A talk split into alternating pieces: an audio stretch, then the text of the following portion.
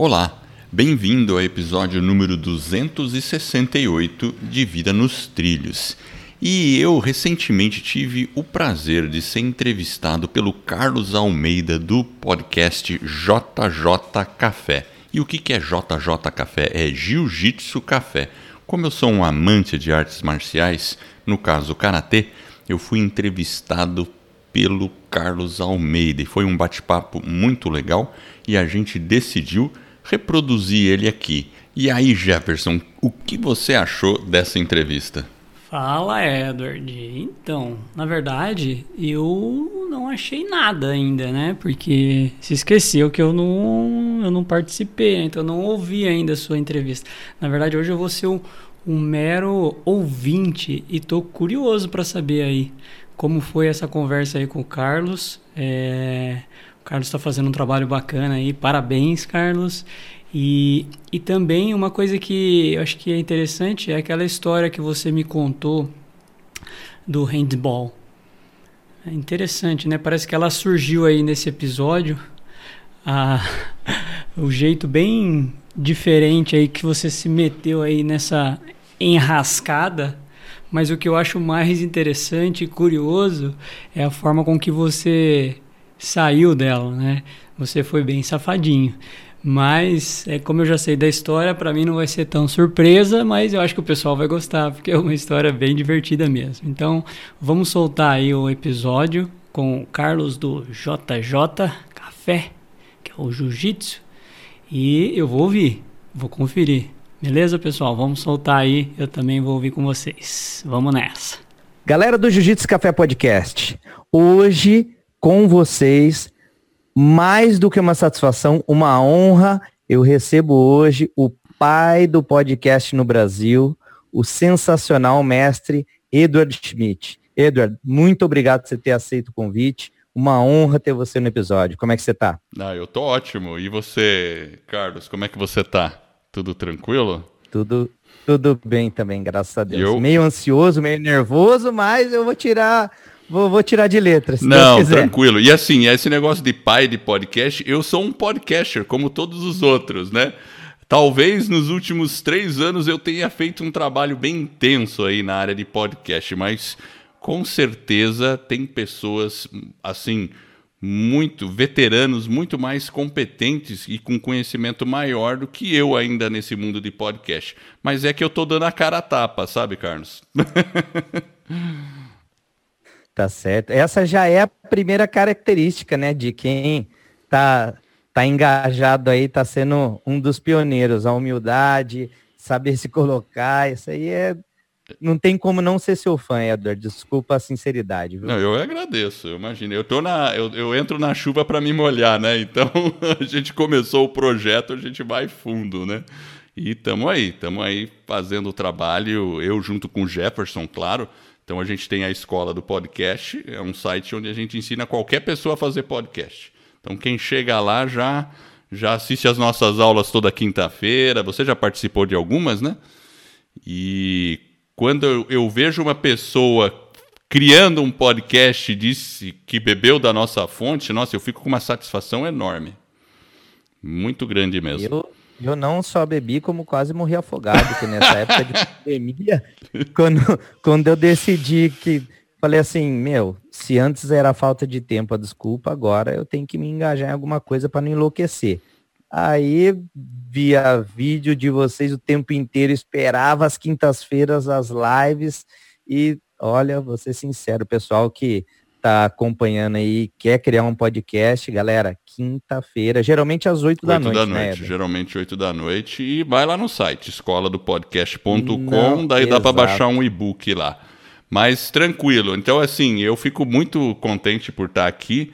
Gosto do seu trabalho, a gente já se conversou várias vezes aí no Whats, né? E como eu adoro artes marciais e jiu-jitsu é uma coisa que me interessa, apesar de eu nunca ter praticado, e aí a gente pode falar um pouquinho sobre isso também.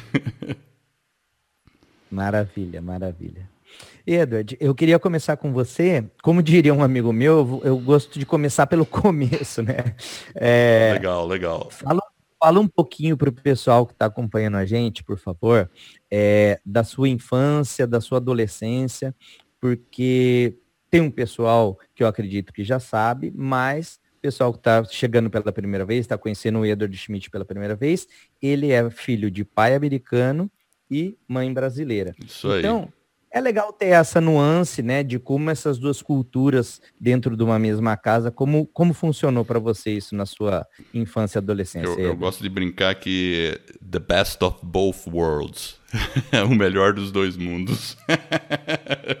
Brasil e Estados Unidos, né? Tudo bem, eu sei que às vezes tem pessoas que ficam de nariz torto para os Estados Unidos, mas é a minha pátria, né? É onde eu nasci de fato e vim para o Brasil com três anos de idade. E é interessante porque meu pai, então o Jefferson, sempre me chama de gringo.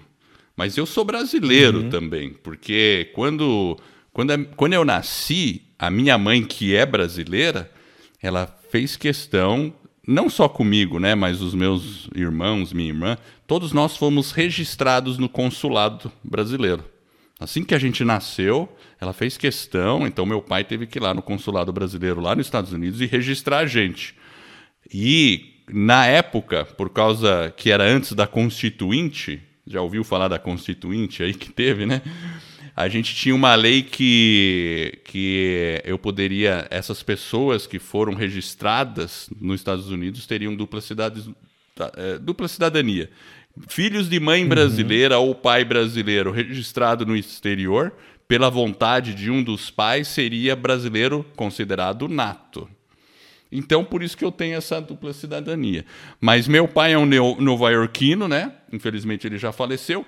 E minha mãe, paulista, de São Paulo mesmo. Então, e aí eu vim com três anos para o Brasil, cheguei aqui em 1970, bem nos dias que o Brasil ganhou a Copa. Então eu já cheguei com o pé quente.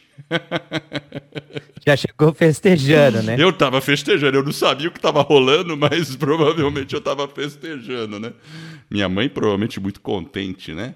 E, e é isso, né? Meu pai é professor universitário e minha mãe psicóloga. E aí eu morava em São Paulo, capital. Foi assim que a gente chegou no Brasil, então assim, eu tinha, eu cresci no Brasil, sabe? Cultura, é, brincava na rua, é, estudei boa parte da minha infância em escola pública mesmo, e depois que eu fui para escola particular e universidade, e eu tive uma infância assim, que eu não vou dizer que foi uma infância é, assim apertada, não, não foi. Meu pai ralava muito. Professor, você sabe, né?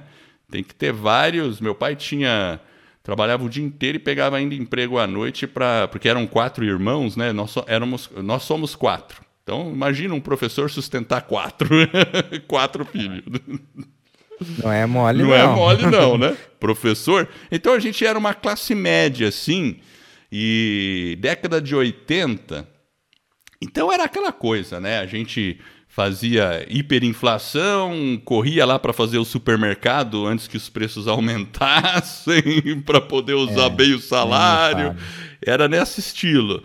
Mas a gente foi e foi muito bacana, assim, a, a, minha infância. Devo muito aos meus pais, assim, porque sempre incentivaram a gente a estudar. E, e aí eu enfim, daí logo quando eu era moleque, assim, eu sempre fui um cara que era mais para estudar, sabe, Carlos? Eu sempre fui o cara mais estudioso. Mas eu sempre gostei muito de esporte também. Aí que vem a questão das artes marciais, né? Porque eu sou praticante de karatê. Não é jiu-jitsu, mas há muito tempo eu faço karatê. Mas a minha descoberta para o karatê demorou um pouquinho, sabe? Assim, não foi, foi lá mais com os 18 anos de idade que eu descobri o karatê. Antes disso, eu, eu era um, vamos dizer, um estudante normal, não era o genial, mas normalmente eu tirava um pouco acima da média. E uma coisa que eu gostava muito era eletrônica. Aí eu decidi fazer técnico e por isso que eu fiz engenharia. Então é, a nossa vida era bem assim, e é normal, né? A gente gostava, aquela época era muito boa, a gente brincava muito na rua, era, era diferente, andava muito era outra vida, né? Era outra. Comparado Nossa. com hoje em dia, era outra vida. Era de... Tirando a inflação de mil por cento ao dia, que na verdade para a gente a gente não entendia muito bem o que era, né? Mas. Então, era uma, era uma coisa, loucura. era uma loucura, porque eu lembro que até na época que eu já me interessava por eletrônica, e aí eu ia na banca de jornal comprar revistas de eletrônica. Na época existia isso. Aí eu ia lá, eu, eu, cada mês que eu ia, um preço era outro, sabe? Então era uma loucura, assim, sabe? Aí depois, quando terminou a inflação, olha, quem não viveu com a inflação, dê graças a Deus, porque era horrível, né? Sabe que uma coisa que eu lembro, que aí quando eu já estava treinando artes marciais, eu, eu e já tinha inflação. Então eu estava treinando já artes marciais, eu fazia karatê, eu fui comprar um saco de pancada. Uhum. Lá em São Paulo. Aí eu, aí eu peguei a lista telefônica, olha só, hein? Não tinha Google. Páginas amarelas. Foi exatamente. Eu peguei as páginas amarelas e comecei a ver as lojas de esporte. Aí eu peguei uma loja de esporte, porque vocês têm saco de pancada? Tem. Ah, beleza, vou aí buscar. Ok. Beleza. Aí eu saí, fui lá buscar. Aí quando eu cheguei, fui lá em Santo Amaro, né? Eu morava lá no perto do aeroporto em São Paulo de Congonhas, uhum. sabe? Morava ali perto. E aí eu fui até Santo Amaro, fui numa loja, quando cheguei na loja, o cara falou, pô, mas o cara passou o preço errado, porque não sei o que. Ele falou, não, mas peraí, eu cheguei até aqui. No fim das contas, me venderam pelo preço que tinham dito no telefone. E fui embora, eu com o saco de pancada. Mas praticamente é, eu tive que sair correndo, porque era assim mesmo na época. Um dia o preço aumentava. Era terrível. Exatamente, exatamente. Eu lembro que teve uma época em que muitos açougues né, eram fechados ou pagavam multa, porque além dessa mudança, eles ainda cobravam o ágio em cima do, da, da alteração da, da inflação no preço da carne. Exatamente, era difícil. Aí as coisas acabavam, você ia no supermercado, tinha que ir correndo, porque dia 5 era uma loucura supermercado, porque todo mundo recebia o dinheiro e ia lá correndo fazer, porque senão o dinheiro desvalorizava, então era, era meio complicado. Olha, hoje em dia. E a gente tinha aquela eh, cultura de fazer a compra do mês. Do mês. A compra do mês. Então era assim. Eh, meus... Isso era divertido, porque meus pais compravam e compravam algumas guloseimas para os filhos, né? Aí a gente ficava controlando a guloseima, né? Quando chegava na última semana, assim, do mês, já, já não tinha mais nada, né? A gente ficava tudo verde para chegar o dia do, do supermercado para comprar alguma coisa. Ficava na abstinência. Né? Exatamente, né? ficava na carestia. Aí, hoje em dia a gente não precisa né, sair correndo, a gente pode fazer compra toda semana, mas enfim, né?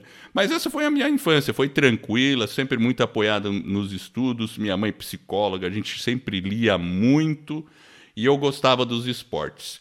Só que a questão do esporte era assim, sabe, Carlos? Quando eu estava na escola, quando o dia do que o professor falava, vamos jogar futebol, o que, que a garotada fazia? Ué, vamos lá, vamos lá. Todo mundo ficava animado. Eu ficava desanimado, porque eu não gostava de jogar futebol. Eu gostava quando tinha aquelas aulas onde se fazia exercício físico, que chamavam de atletismo. Não sei se você teve isso também na escola, né? É, na, na minha escola eles chamavam de aula de ginástica. Exato. Eu... Hoje o pessoal acha que a ginástica é aquele negócio, né, que a mulherada faz na academia e tal. Mas na época que eu fiz educação física escolar era aula de ginástica. Aí fazia polichinelo, corria, Exatamente. abdominal, flexão de braço. Pular obstáculo. Eu gostava disso, Carlos. Aí quando tinha isso eu ficava animado. Oba, beleza. Daí, ah, vamos fazer flexão. Aí eu me ferrava para fazer flexão, porque eu sempre fui muito magro, assim. Mas eu fazia assim mesmo. Era para correr, aí eu gostava. Mas no dia que tinha futebol ou tinha que fazer basquete, seja qualquer esporte assim, eu não gostava muito não, viu? É, eu já, eu já dei essa sorte. Eu sempre gostei de qualquer esporte. até, até tem uma passagem interessante, engraçada até, que uma vez eu me federei na Federação Paulista de Peteca. Minha, minha esposa brinca comigo até hoje por causa disso. Cara, agora você me lembrou de uma história aqui que eu vou contar para você. Eu estava na sala de aula, estava na sétima série, porque na época a gente não chamava de fundamental e médio, né? Era sétima série. E aí eu tava, nesse dia, eu não sei por que caso, eu tava sentado mais pro fundo. E eu tava meio na algazarra ali conversando, e entrou o professor de educação física, e na escola tinha aqueles times que fazia o time da escola. todo começo do ano tinha a formação do time oficial da escola, de handball, de futebol e tudo mais. E o professor tava falando alguma coisa lá que eu não tava nem entendendo direito, e eu tava vendo. Aí, aí não sei o que, que aconteceu, me chamaram a atenção e o professor, mas quem tem mais de 16? Daí eu olhei assim e falei, levantei a mão, porque eu vi quem tem mais de 16. Eu levantei a mão, dele olhou para mim. Sabe quando o professor olha para você, olha para os lados, olha para você de novo, fala: "Você, Edward?" Eu falei: "Sim". E eu falei convicto, claro que eu tenho mais de 16, né? Eu tinha acabado de fazer 16, então eu estava muito orgulhoso disso, né? Eu acabei me inscrevendo no time de handball por engano, acredita? Sem nem gostar. Exato, cara. Aí, aí ele chegou, bom, tudo bem, então vocês que são do time oficial de handball, daí eu falei, uh, o que que eu fiz? Daí eu fiquei quietinho ali no fundo olhando, e agora? Ele falou. Como que eu vou me safar Exato. dessa, né? Não, mas eu vou explicar como eu me safei. Foi legal. Assim, aí, aí eu ali falei, caramba, agora eu vou ter que treinar. E aí eu tinha que à tarde treinar handball. Eu passei acho que uns dois meses treinando handball, viu, Carlos? Porque eu falei, eu não vou ter coragem de dizer que não vou mais, né? Só que aí o que, que aconteceu? Eu fazia também um curso pré-profissionalizante de marcenaria numa outra escola estadual que tinha perto de casa. E aí coincidiu os horários. Aí eu falei pro meu professor: Ih, professor, não vai dar mais porque o curso de marcenaria no mesmo horário. Daí ele falou: Não, tá tudo bem, tá tudo bem, tudo bem. Ele nem pediu pra eu ficar, viu? Você imagina como eu era, né? Essa é uma história legal. Era, era a desculpa que ele tava esperando você dar, pelo jeito. Exatamente, é verdade. Eu não era muito bom, não. Até que eu me esforcei ali, eu tava no jogo, eu fui o que, que eu ia fazer, mas eu lembro dessa história. Você falou disso aí da peteca, eu lembrei desse negócio assim, do nada. Mas muito legal, viu? Ô, Edward, e, e você, você citou, né, é, você sempre teve muito apoio dos pais para estudar, sempre foi focado nisso daí, fez o técnico em, em eletrônica. Isso. Mas quando foi que você sentiu aquele estalo, assim, que você, que caiu sua ficha, falou assim, caramba, é isso. É isso que eu, que eu gostei, é isso que eu gosto, é isso que eu vou seguir. Então, você já leu histórias em quadrinhos da Disney? Que Sim. tinha o Mickey, o Pateta e tinha o Professor Pardal? eu adorava o professor Pardal, Carlos, sabe? Assim, eu adorava ele e o Lampadinha, né? Lembra o Lam- Lampadinha? E eu gostava daquelas Aham. histórias. E eu, de muito pequeno, quando eu aprendi a ler, eu já começava a me interessar até mais pelas histórias do professor Pardal. Aí eu dizia para os meus pais, eu vou querer ser inventor. Aí meus pais falaram, olha, é engenharia, pode ser uma coisa. Aí eu fiquei com aquilo na cabeça. E eu sempre gostei mais da parte eletrônica, de fato, né? Então, quando eu estava lá pela sétima série, Certo. eu já ia lá, na, lá em São Paulo, lá para Santa Ifigênia, de vez em quando, comprar alguns componentes eletrônicos e ficar estourando coisa em casa, sabe assim? Já fazia algumas coisas. Eu não conseguia fazer muito porque custava dinheiro, né? Comprar coisa tal. Mas, mas depois, a minha avó, ela ela me patrocinou e comprava as revistas de eletrônica para mim. Ela patrocinava para que eu comprasse as revistas de eletrônica. Então todo mês ia na banca e eu estudava as revistas e foi assim, né? Aí mais tarde eu fui para o técnico, depois fiz engenharia, né? Mas foi assim que a tecnologia chegou, sabe? Até hoje eu gosto dessa desse lado lúdico da eletrônica, sabe? De abrir, de mexer, mexer com solda, componente. Não sei se você já mexeu com alguma coisa assim de de eletrônica, mas eu gosto muito disso, de cheiro de placa queimada, sabe? e foi isso, né? E aí eu fui para engenharia, né? A profissão que eu tenho, né? Que eu, eu sou engenheiro. Então, hoje eu atuo na área de telecomunicações, né? Então é isso aí que eu... Que legal. E assim, eu vou, vou te fazer essa pergunta porque é um dos Claro. meus filmes favoritos. Fazendo um paralelo com o professor Pardal, então provavelmente você também gosta do Dr. Com Brown do De Volta para o Futuro, né? Adoro aquele sujeito lá. Imagina que não, né? De Volta para o Futuro, quando saiu a primeira vez, eu até hoje, de vez em quando, tô de bobeira, ponho ali e fico vendo o Marty e o Dr. Brown lá fazendo as peripécias, né? E para falar a verdade, é uma trilogia muito bacana, né? O primeiro é muito legal, né? É, é impressionante. Fizeram um bom, foi um bom filme. É, eu, eu sem medo de errar, eu falo que é o meu, meu filme, meu filme não, né? Que é uma trilogia, como você acabou de dizer. Mas é número um para mim é. De pro, é muito bom, é muito divertido mesmo, é bacana. Eu, eu vir, vira e mexe assisto. De vez em quando dou umas assistidinhas, assim. Confesso. Eu também. Eu também. Eu também. Ô, Edward, e em relação a, a parte de engenharia, né, que você, você se referiu, telecomunicações e tal, é, a gente viveu aí uma primeira onda, agora tem pessoal falando que já em segunda onda no Brasil, ainda não, não tenho uma opinião formada sobre isso, mas a gente sabe que todas as profissões foram impactadas Verdade. de alguma forma. Como você vê o impacto dessa, dessa Covid-19 na sua Então, ali na, na empresa, na indústria de modo geral, ele impactou um pouco nas primeiras semanas e na cadeia de fornecimento de matéria-prima. Isso impactou, porque aí começa a atrasar tudo. Embarque, importação, aí isso, isso começou a ficar complicado.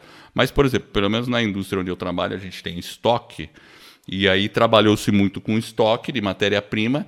E assim, o procedimento que foi adotado lá não foi de todo mundo ficar em home office. Algumas pessoas foram para home office, principalmente as pessoas com mais risco. Aí foi adotado os procedimentos padrão que a gente já está bem sabendo hoje, né? Então parou de ter reuniões entre as pessoas. O negócio era usar telefone mesmo que dentro ou próximo assim, todo mundo de máscara, álcool gel para tudo quanto é lugar, né? Aí até no refeitório tem padrão de distanciamento entre mesas, é, luva para pegar as coisas e foi adotado isso. Tanto é que na empresa não teve nenhum caso aqui em Curitiba. Só teve uma pessoa da área comercial de São Paulo que teve, mas também está tudo bem hoje, não teve nenhum problema. Foi logo no começo que ela apresentou sintomas e aí confirmou. Mas eu vejo que os protocolos que a gente adotou funcionou. Então eu, por exemplo, senti pouco impacto na minha rotina, porque eu continuei indo até o trabalho, voltando normal. A única diferença é que, sabe aquelas reuniões chatas? Elas terminaram todas, graças a Deus. Aquelas que todo mundo sabia que eram evitáveis, Exato. mas ninguém conseguia falar, né? Foi a, foi a ajuda Você sabe do coronavírus. Isso é uma grande verdade. E a gente aprendeu a trabalhar melhor remotamente. Então, nossos clientes começaram a trabalhar remotamente. As questões, ah, precisa fazer reunião, vamos fazer conf call. E, e aí foi assim todo a gente conseguiu se virar e percebeu, olha, não é que dá para trabalhar online mesmo e a gente pode até ser tão eficiente ou mais. Claro, algumas coisas a gente sente falta, mas nesse contexto uh, hoje a gente sente uma recuperação.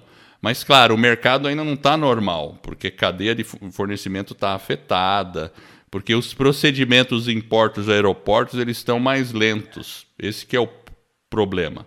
Então, na hora que chega uma coisa física para você, não é a mesma coisa, né? Mas, enfim, é, mas eu acho que é, foi uma. É, tudo tem o seu lado bom, né? Apesar do lado ruim, o ser humano é criativo, ele se adapta. E eu acho que essa é a, a que a gente vai provar se a gente. É, a, a lei da competitividade, né?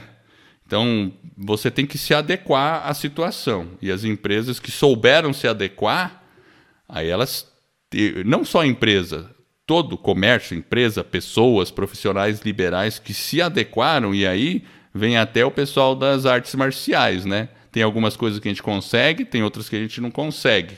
Então, até nessa questão de artes marciais, tiveram que muitas pessoas aí se adequar, você também, né? E mas a gente sai dessa, né? Com essa criatividade. Eu acho que a gente consegue sair, né? Vamos ver ano que vem como vai ser, né? É. é eu tenho uma visão assim que é lógico que muitas coisas precisaram ser adaptadas, né, ou melhoradas, mas é, essencialmente é, vai de encontro com isso que você falou. É, o ser humano ele consegue se adaptar, ele consegue se, se moldar, Exato. né? A uma nova realidade. Por mais que no começo to toda mudança gera um estresse inicial. Isso é inerente de toda mudança. Então, por mais que lá em março, em abril, quando começou a fechar isso, fechar aquilo e tal, o pessoal meio que entrou em choque, né? Entre aspas, assim. Mas. E a gente não sabia, né, com o que, que a gente estava lidando, né? Tanto é que nas primeiras semanas que eu saí, já tava é. com esse negócio de fique em casa, fique em casa. Você ficava assim até olhando para as esquinas para ver se você não ia ver um vírus pulando de trás da moita, assim. Você fala, putz, o que, que é isso, né?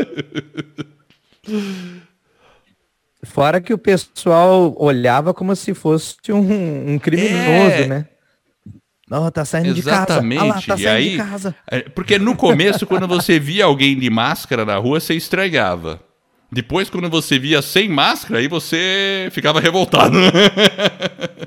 hoje, hoje a gente já acostumou com isso tal. Então, eu acho assim, eu não sou nem 880, eu acho que a gente tem que ter os cuidados, por que não se cuidar? Mas também eu vejo que esses cuidados agora que você está tendo no comércio, álcool para ali, média temperatura tal, tudo isso ajuda. Eu não peguei nenhuma gripezinha esse ano, sabe, Carlos? Normalmente, às vezes, eu pego alguma coisa, mas a gente passa tanto álcool que, que eu acho que o, nenhum vírus está chegando perto aí.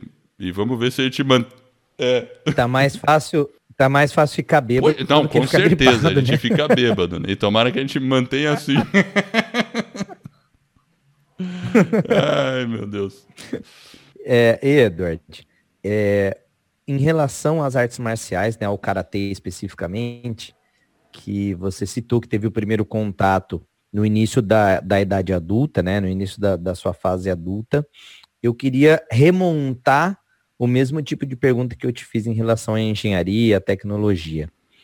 Qual foi o primeiro contato e quando foi que você falou assim, caramba, é o karatê, gostei do karatê, é aqui que eu vou seguir, é aqui que eu vou vou, vou pavimentar a minha estrada de praticante é, de artes marciais. Isso aí é legal. Eu, eu lembro que o primeiro contato que eu tive com artes marciais foi no judô quando eu era pequenininho. Meu pai levou a gente para fazer judô e a gente falou: ah, vamos fazer judô, judô. Eu fiquei um mês, não gostei. Já tomei umas capote lá, daí eu, não, não quero mais judô. Eu era criança nessa época, né? Acho que eu tinha uns 11 anos de idade, tá? Daí deixou quieto o judô e tudo bem. Aí mais tarde, quando eu estava já no curso técnico, então eu devia estar tá entre 17 anos, assim. Acho que eu já estava com uns 17, 18, não sei, estava por aí. acho que era 17. E eu fazia um curso técnico em Santo Amaro. Aí uns colegas meus falaram: olha, tem umas aulas de karatê numa igreja mormon aqui perto. E olha, eu não sou mormon, tá? E aí o pessoal falou, nossa, numa igreja mormon, como assim, né? Não, é, porque o pessoal faz lá, tudo bem. Eu falei, ah, então tá bom, vamos lá. E eu fui, comecei a fazer lá. Foi o meu primeiro contato. Eu acho que eu fiquei ali fazendo um. Eu nunca cheguei a fazer uma graduação ali, mas eu pratiquei por seis meses. Estava só na faixa branca e peguei o meu primeiro contato com a arte marcial. É, foi ali. Eu, antes eu não sabia absolutamente nada. Eu só via nos filmes, né? O pessoal lutar, lutando tal. Quando criança, eu não sei se você lembra do Bud Spencer e Terence Hill, já ouviu falar nisso? Eu achava que eles lutavam bem. Pô, assisti muito filme deles, muitos filmes deles. Inclusive, inclusive tem um amigo que é faixa roxa, que eu apelidei ele de Bud Spencer, porque ele parece muito Bud Spencer. E aí a garotada mais nova ficou assim, ah, Bud Spencer. Aí tive que pegar o telefone, Exato. botar no Google para convencê-los de que era parecido. E a gente adorava, eu adorava, porque eu achava que eles sabiam lutar, né? né? A gente achava, né? E o Bud Spencer dá uma risada, né? Mas então, aí Os meus colegas falaram que iam fazer e era assim, eu acho que era no final do dia que tinha karatê lá, era isso mesmo que eu fazia à tarde o curso técnico e aí eu já ia direto para lá. E fui. E o estilo lá era Shotokan, né? Você já ouviu falar do Shotokan? E comecei, comecei ali, fiz por seis meses e depois eu acho que eu saí do curso técnico e estava para entrar na faculdade. Foi isso mesmo, foi um dos últimos anos ou penúltimo ano ali e aí eu queria continuar. Eu falei, ah, o que, que eu vou fazer de esporte? Eu estava querendo fazer esporte. Acredita que por um momento eu fiquei pensando, acho que eu vou fazer esgrima. Eu não sei de onde veio. Sério, eu fiquei pensando, Caramba, acho que eu vou fazer esgrima. Aí eu falei, eu não sei de onde veio esgrima. Acho que porque eu gostava de Iron Maiden e vi o Bruce Dixon lá. Você conhece Iron Maiden? e o Bruce Dixon, sim, que é o vocalista, ele gosta de esgrima, né? Então, sei lá, acho que foi uhum. por isso. E aí, mas então, aí eu fui no clube, porque meu pai, a gente era sócio do Clube Banespa de São Paulo. Eu falei, ah, vou ver lá no clube o que, que tem lá. Aí eu fui lá olhar esgrima, tudo, só que aí, cara, esgrima era um monte de equipamento. Era um negócio que eu falei, não, não vai dar para fazer esse troço, não. Só a espadinha aí tá. Vai. Vai sair mais caro o molho do que o frango. Falei, né? Não vai dar para fazer esse troço, não. Aí eu falei, deixa eu dar uma olhada lá do outro lado que tem karatê. Vamos ver se negócio. Vamos ver de novo o karatê. Aí eu fui lá olhar o karatê, daí eu olhei e falei, ah, sabe uma coisa? Eu vou fazer karatê de novo. Aí eu comecei a fazer. Só que ali no Banespa era Gojuril.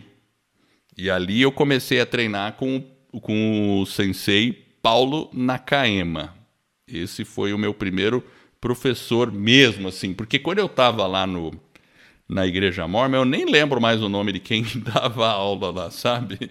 Eu lembro que era legal, era Shutokan, isso eu sabia que era Shutokan, mas não lembro quem que era.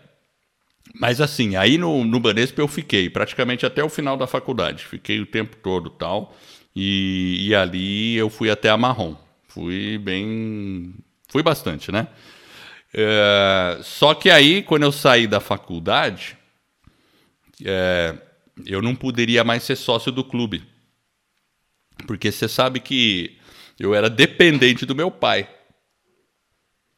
E aí, como eu não era mais dependente do meu pai, eu tinha que pagar o clube. Mas aí eu falei, não vai dar para pagar o clube.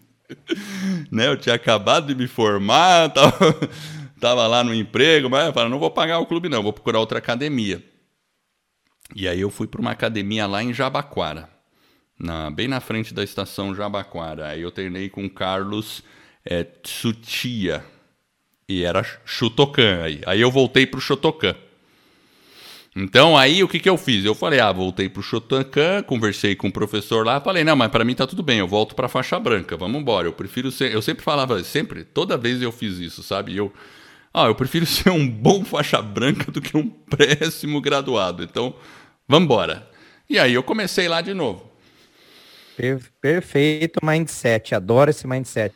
No jiu-jitsu a gente tem, opa, no jiu-jitsu a gente tem um, um, um bordão, vamos dizer assim, né? que a pessoa sempre precisa ter mente de faixa branca, que significa o quê? Pô, sempre querer aprender, sempre querer aprimorar. Porque no jiu-jitsu, Edward, eu não sei é, é, se você tem algum, algum conhecido. Eu conheço o Grace, né? Assim, eu vejo os vídeos muito... do Grace lá. Eu, quando, eu vi, quando eu vi aquela época dele vencendo os MMA, eu achava o máximo, cara. Então, e aí a gente tem essa, essa esse bordão, né? Como eu falei, às vezes o cara ganhou um campeonato, outro campeonato, faixa branca, faixa azul, e acha que já é o bambambam. Bam, bam. Então, mente de faixa branca. Adorei o que você falou, vem de encontro exatamente ao que eu penso. Então, Mas continua lá no Shotokan. Não, tranquilo, aí eu ia lá fazer o Shotokan, eu acho que eu fui ali até a vermelha, porque tinha amarela, vermelha, eu fui bem, participei de uns campeonatos, né? Tanto comitê quanto catar. E na época eu gostava muito de comitê. Assim, né? Gostava de. Né, é, eu não vou dizer que ir na porrada, porque o karatê você não vai mesmo na porrada, porque a regra impede que você vá na porrada mesmo, né? Você pode dar um pé na cara do cara lá, mas não a mão, né? É diferente. E, e aí eu fiquei por dois anos. Uh, e aí o que, que aconteceu? Isso foi até 97 e aí eu me mudei para Curitiba. aí, eu, aí eu fiquei sem casa de novo, né? Daí eu voltei para Curi... vim para Curitiba e comecei minha vida aqui em Curitiba como também engenheiro, tal. É, porque até aí eu morava em São Paulo. Então foi uma oportunidade de trabalho que eu vim para cá. E aí eu confesso que aqui em Curitiba, aí pensa bem, né? Eu tava meu filho nasceu. Eu e minha esposa, a gente não conhecia ninguém aqui em Curitiba, tal, não sei o que não dava para fazer karatê mais. Não, eu, eu, comecei a viver aquela vida de trabalhar, ir para casa e ficar mais fofinho. e outra, né? É, querendo ou não, vai para uma cidade onde vocês só têm inicialmente um ao outro é até uma, uma, uma forma de você se sentir seguro, né? Você volta para onde? É, volta e a gente ficava seguro, muito né? em casa também, também a gente não era assim, né? Vinha aqui, tinha as contas, né? Vim numa posição legal, mas eu tinha as contas meio, né? Tudo ali contadinho tal, né? É, a minha esposa tinha um emprego em São Paulo, mas quando viemos para Curitiba ela teve que pedir a demissão e só fiquei eu, né? Aí mais tarde ela conseguiu outro emprego e aí ficou nós dois trabalhando, levar a criança para a escolinha, enfim. Então eu fiquei um período sem treinar. Mas aí eu procurei algumas academias. Assim, claro, eu omiti algumas outras que eu passei em São Paulo, tá? Mas eu cheguei a treinar uma perto do Ibirapuera, mas eu fiz três meses depois saí, porque eu fui testando antes de eu estar lá na do Jabaquara, né? Mas ali eu fiquei mais tempo com o Carlos é, é, Tia, né? Carlos é, Tsutia. Agora, aqui em Curitiba, eu também fui numa, num, em algumas academias, assim, né, de Gojuril. Eu achei Gojuril aqui, fiz uns treinos assim, mas a localização não dava, a logística, acabei não indo em frente. Eu só sei que aqui em Curitiba eu voltei a treinar quando eu me tornei sócio de um clube aqui, muito bacana, por sinal, que é o Santa Mônica, que é um clube de campo. Olha, tem até golfe lá, para você ter uma ideia, Carlos. É, coisa, coisa chique. Aí, Gostou, aí né? é outro nível. né? Antes eu não podia pagar o Banespa, né? Aqui eu pude pagar o Santa Mônica. Mas não era muito caro, era bem mais barato em relação a São Paulo e ele fica fora de Curitiba, fica numa cidade é, ao lado de Curitiba. Mas como eu trabalhava numa empresa que era próxima, então eu poderia me deslocar e ir para lá. Meu filho já estava pequenininho, daí eu meti ele no judô ali, ele não queria fazer karatê, ele fez judô, eu fazia karatê. E aí eu treinei com a Giordana de Souza, que é uma karateca é, assim conhecida aí na área de, é, de uhum. Shotokan. Então lá eu fiz uns dois anos também. Aí eu comecei tudo de novo, sabe? Eu cheguei e falei, não, já pratiquei e tal, mas eu começo da branca de novo, não tem problema. eu fiquei assim, porque eu fiquei muito tempo parado, daí eu tinha que lembrar os katas, tudo, mas a base, que a gente chama de Kihon tal, eu, eu já tinha, né? Então você. E, e é divertido, viu, você pegar a faixa branca, sabe, Carlos? Eu posso te contar esse segredo? Porque assim, você entra Conta numa academia nova de faixa branca. Os outros, eu falo pro professor, mas os outros não ficam sabendo, né? Aí quando chamam para você fazer uma, um comitêzinho e tal, eu já entro forte. E já o cara fica assustado lá O que, que tá acontecendo? da onde Exatamente. surgiu esse faixa branca, né? Bom, e aí e eu fiquei lá por uns dois anos e aí depois acabei parando, aí volta as circunstâncias de novo, né?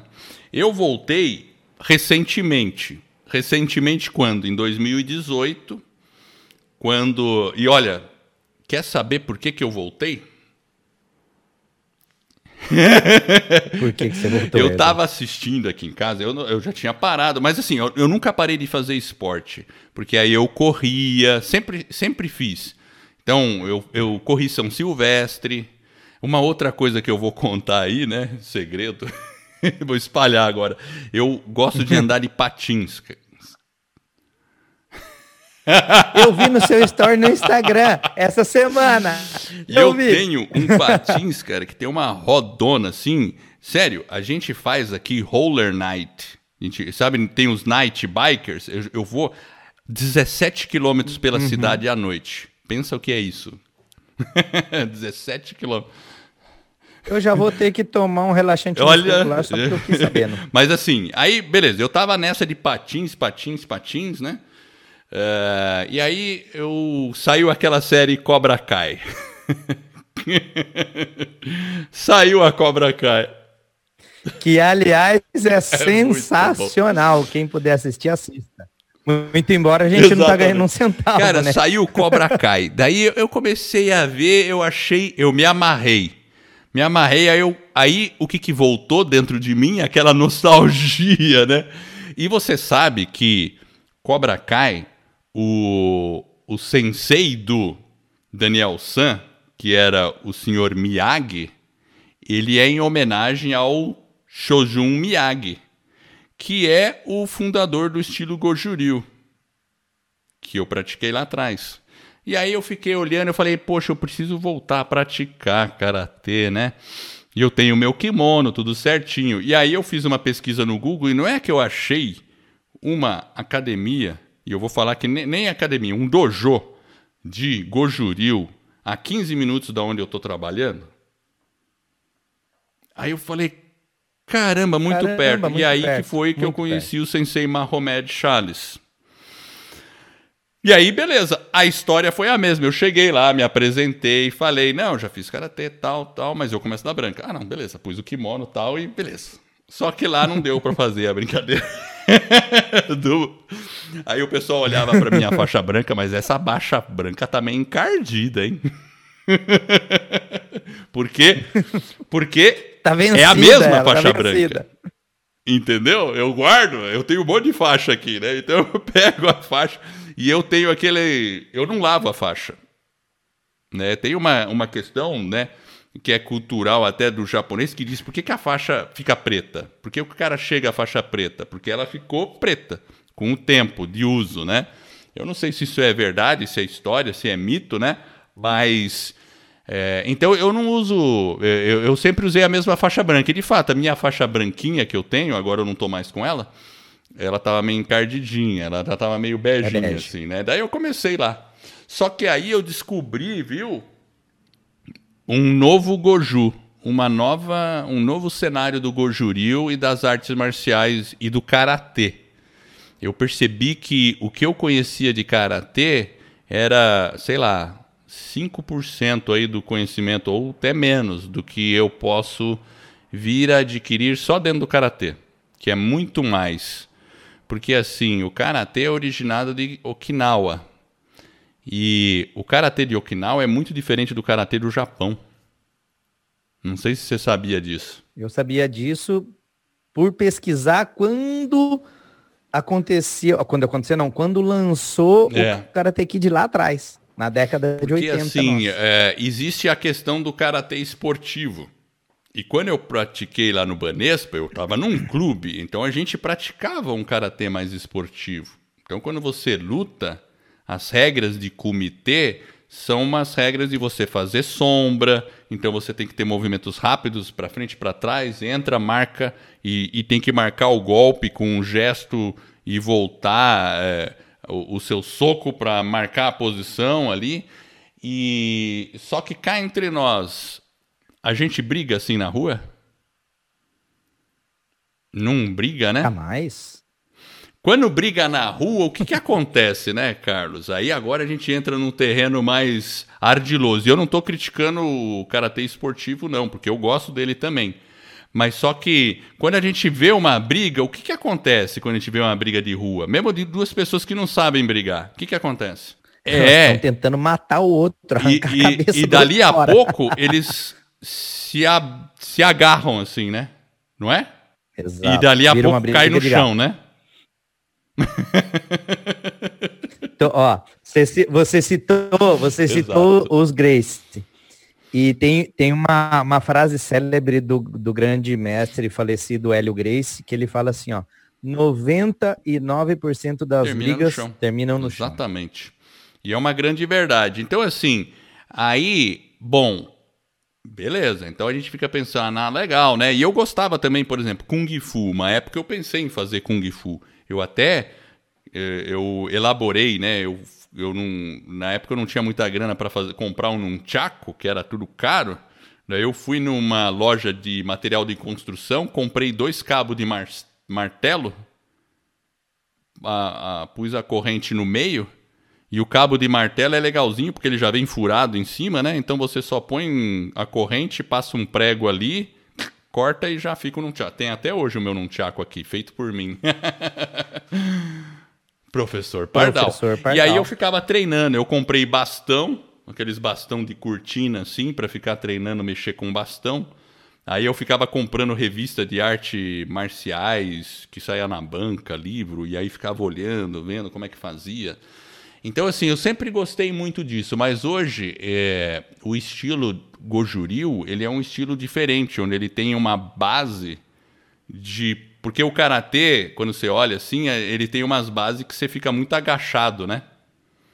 né? Aquelas posições muito agachadas, né? Aí você fala, mas quem luta agachado desse jeito, né? A gente luta mais naquela uh, posição mais bo boxeador, né? Perna é, levemente uma uma posição mais alta, né? E é assim que o Gojuriu é. O Gojuriu de Okinawa é uma posição mais alta.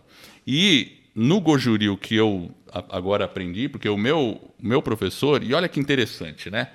O meu professor, o Mahomed, ele é discípulo do, do Izumikawa Sensei, que é vivo, tá lá no Japão. E ele foi é, aluno do Kanki Izumikawa, que foi aluno do Seiki Higa, que era aluno do famoso Miyagi aí, Shozun Miyagi. Então veio dessa linha. E, e enfim, então, para você ter uma ideia, Carlos, a gente tem também a, a parte de solo no nosso karatê. E de mobilização de braço e se precisar fazer uma coisa. Claro, eu não vou nunca comparar com jiu-jitsu, porque o jiu-jitsu é especializado em solo, né? Eu entendo assim, né? Como leigo.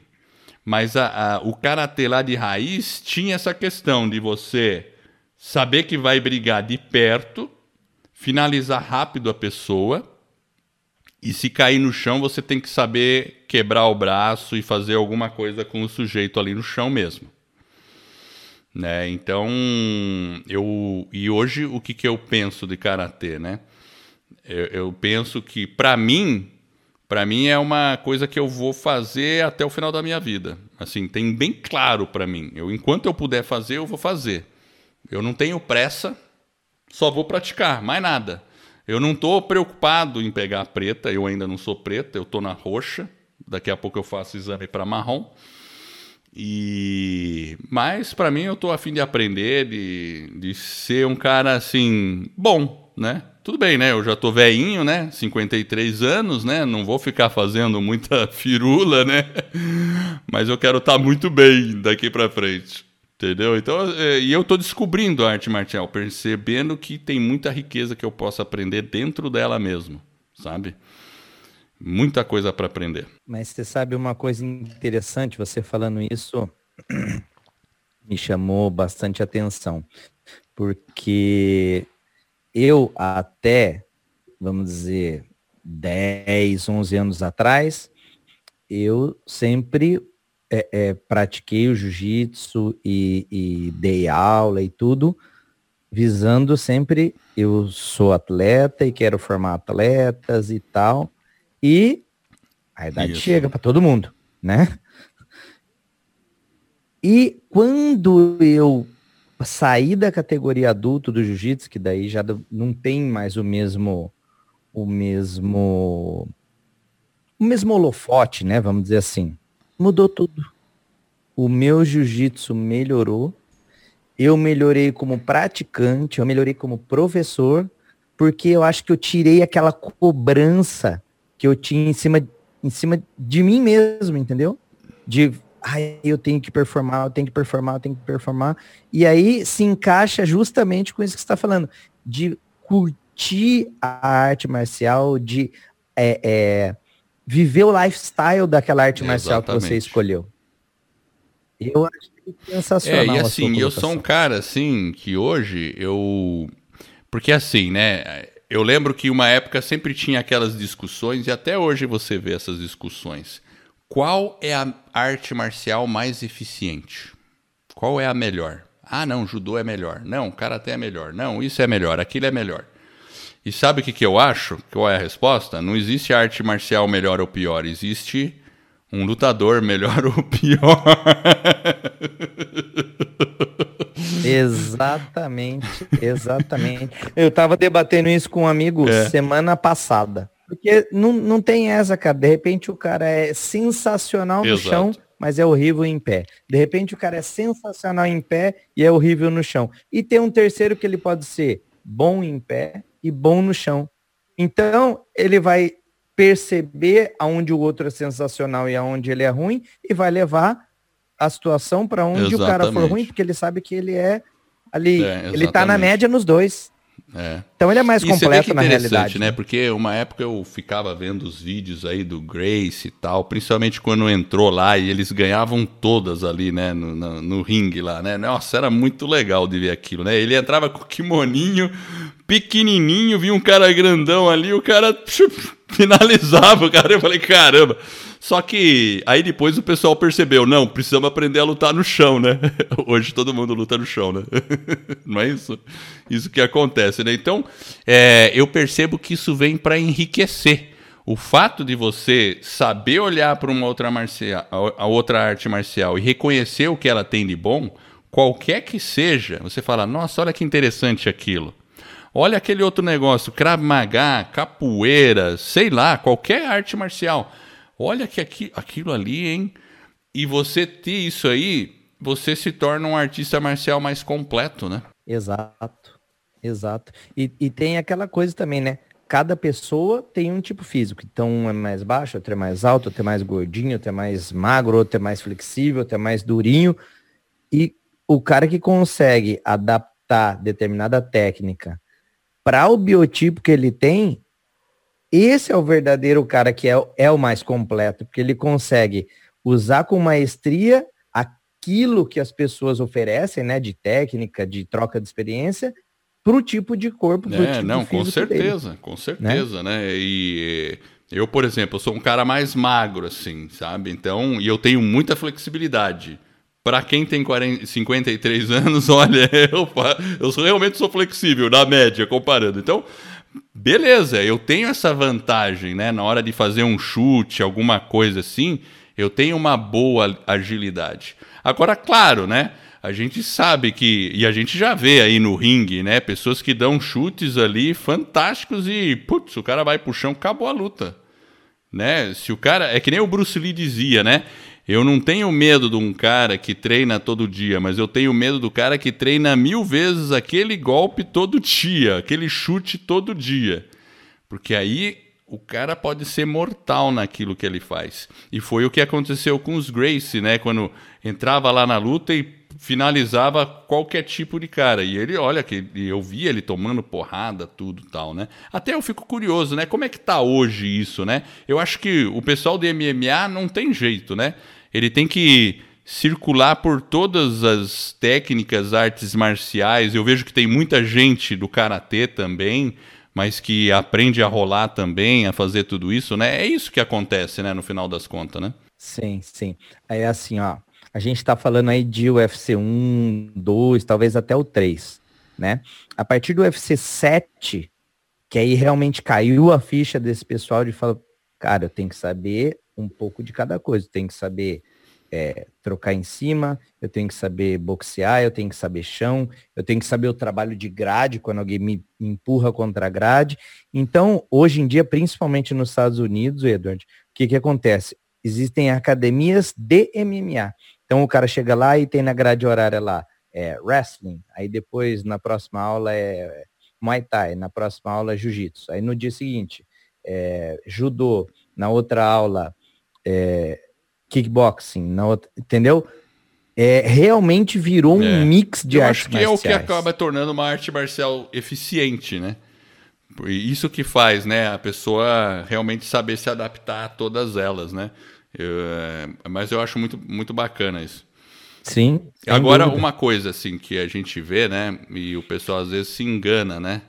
Porque toda arte marcial acaba tendo uma regra, né? Uh, então, briga de rua é, nunca tem regra necessariamente, né? Aí a gente vê tragédia acontecendo, né? Esse é um problema. Então, e a gente até viu outro dia aí uma notícia, né, de um cara que acho que fez uma gravata num, aí foi lá, tomou uma facada e morreu, né? Não sei, foi uma notícia assim. E o cara era um artista marcial muito é. bem treinado, tudo bem, né? Então, assim, é, às vezes as pessoas perguntam qual que é a melhor arte marcial para briga de rua, para você se defender ali, complicado, né? É complicado, né? É complicado. E o karatê quando nasceu, ele era justamente usado para se defender mesmo de uma situação de vida ou morte. Então, por exemplo, tem golpe que você aprende no karatê que a gente tem um que a gente chama de nukite, que é simplesmente enfiar o dedo no olho da pessoa, né? Sabe assim, de você, por exemplo, tem um, um golpe muito simples que você simplesmente se a pessoa te agarra, você puxa o dedinho dela e quebra o dedinho dela. se você quebra o dedinho de uma pessoa, é, e contra um né? dedo quebrado então, não então, tem assim, aí a gente fica forte, né? perguntando, né? tá, qual que é a arte marcial mais completa? Porque mesmo que um cara seja muito treinado numa arte marcial, deitou, pegou a pessoa, controlou, aí o cara quebra o dedinho dela, acabou, né? Assim, ali é, tem um, a não ser que a pessoa, claro, tenha uma resistência à dor, tudo mais, né? Por isso que a gente, às vezes as pessoas ficam com aquela ideia, né? E, e eu acho que quando a gente é mais novo, a gente tem essa visão, né? Não, eu quero aprender para poder brigar na rua, para tá, né, não sei o quê. Meu, a, a melhor coisa assim, exatamente, a gente não sabe valente. o que pode acontecer, porque a pessoa pode sair lá um carinha, né, que nem sai lá, o cara tira uma arma, te mata, acabou, meu. Tira uma faca, já era, né?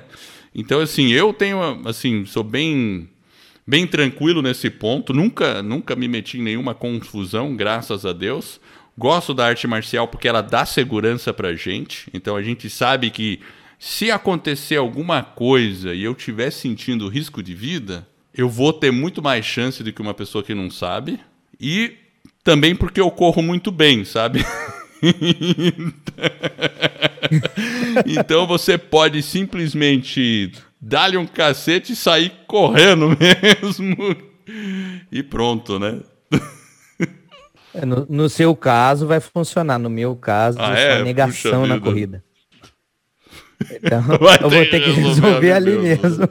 É, mas é isso mesmo, né? Mas assim, eu hoje para mim é treinar assim, não, não tenho pressa de pegar preta, mas eu vou, vou chegar lá e vou passar, quero passar. Enquanto eu estiver vivo e saudável, porque é uma coisa tão boa, né, Carlos, a gente poder fazer uma ter uma arte marcial. E eu gosto do aspecto filosófico dela também, né? No caso do karatê, né? Porque a gente tem os nossos katas. Então, aquele negócio que você vê o Daniel San lá uhum. no filme fazendo aquele kata no, no lago, assim, sabe assim, né? No, no final da tarde, né? Com aquela música assim. Mas é interessante porque quando a gente faz isso, os katas, a gente está fazendo um tipo de exercício exercício físico e ao mesmo tempo concentrando a mente e o corpo, né? Então é uma atividade que nem os praticantes de Tai Chi Chuan, por exemplo, que faz aquilo, né? Então dá um equilíbrio mente e corpo. Eu gosto muito dessa dessa questão.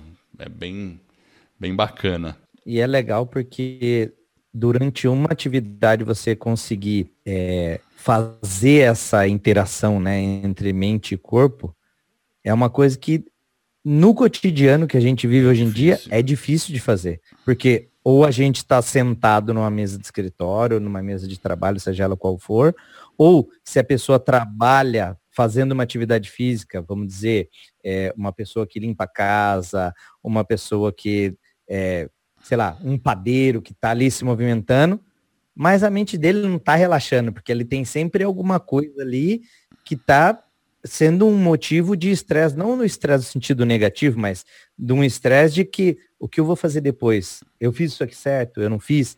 Então, essa paz de espírito, vamos dizer assim, né? Que você ao mesmo tempo trabalha o corpo com os movimentos, no seu caso do karatê, e a mente que ela tá dá uma esvaziada. Ali, vamos dizer assim, é. Tá limpando, Uma coisa né, que foi interessante, é. porque durante a pandemia complicou, né? A gente não pôde mais ir para academia lá no começo, tal, não sei o que, ficou complicado.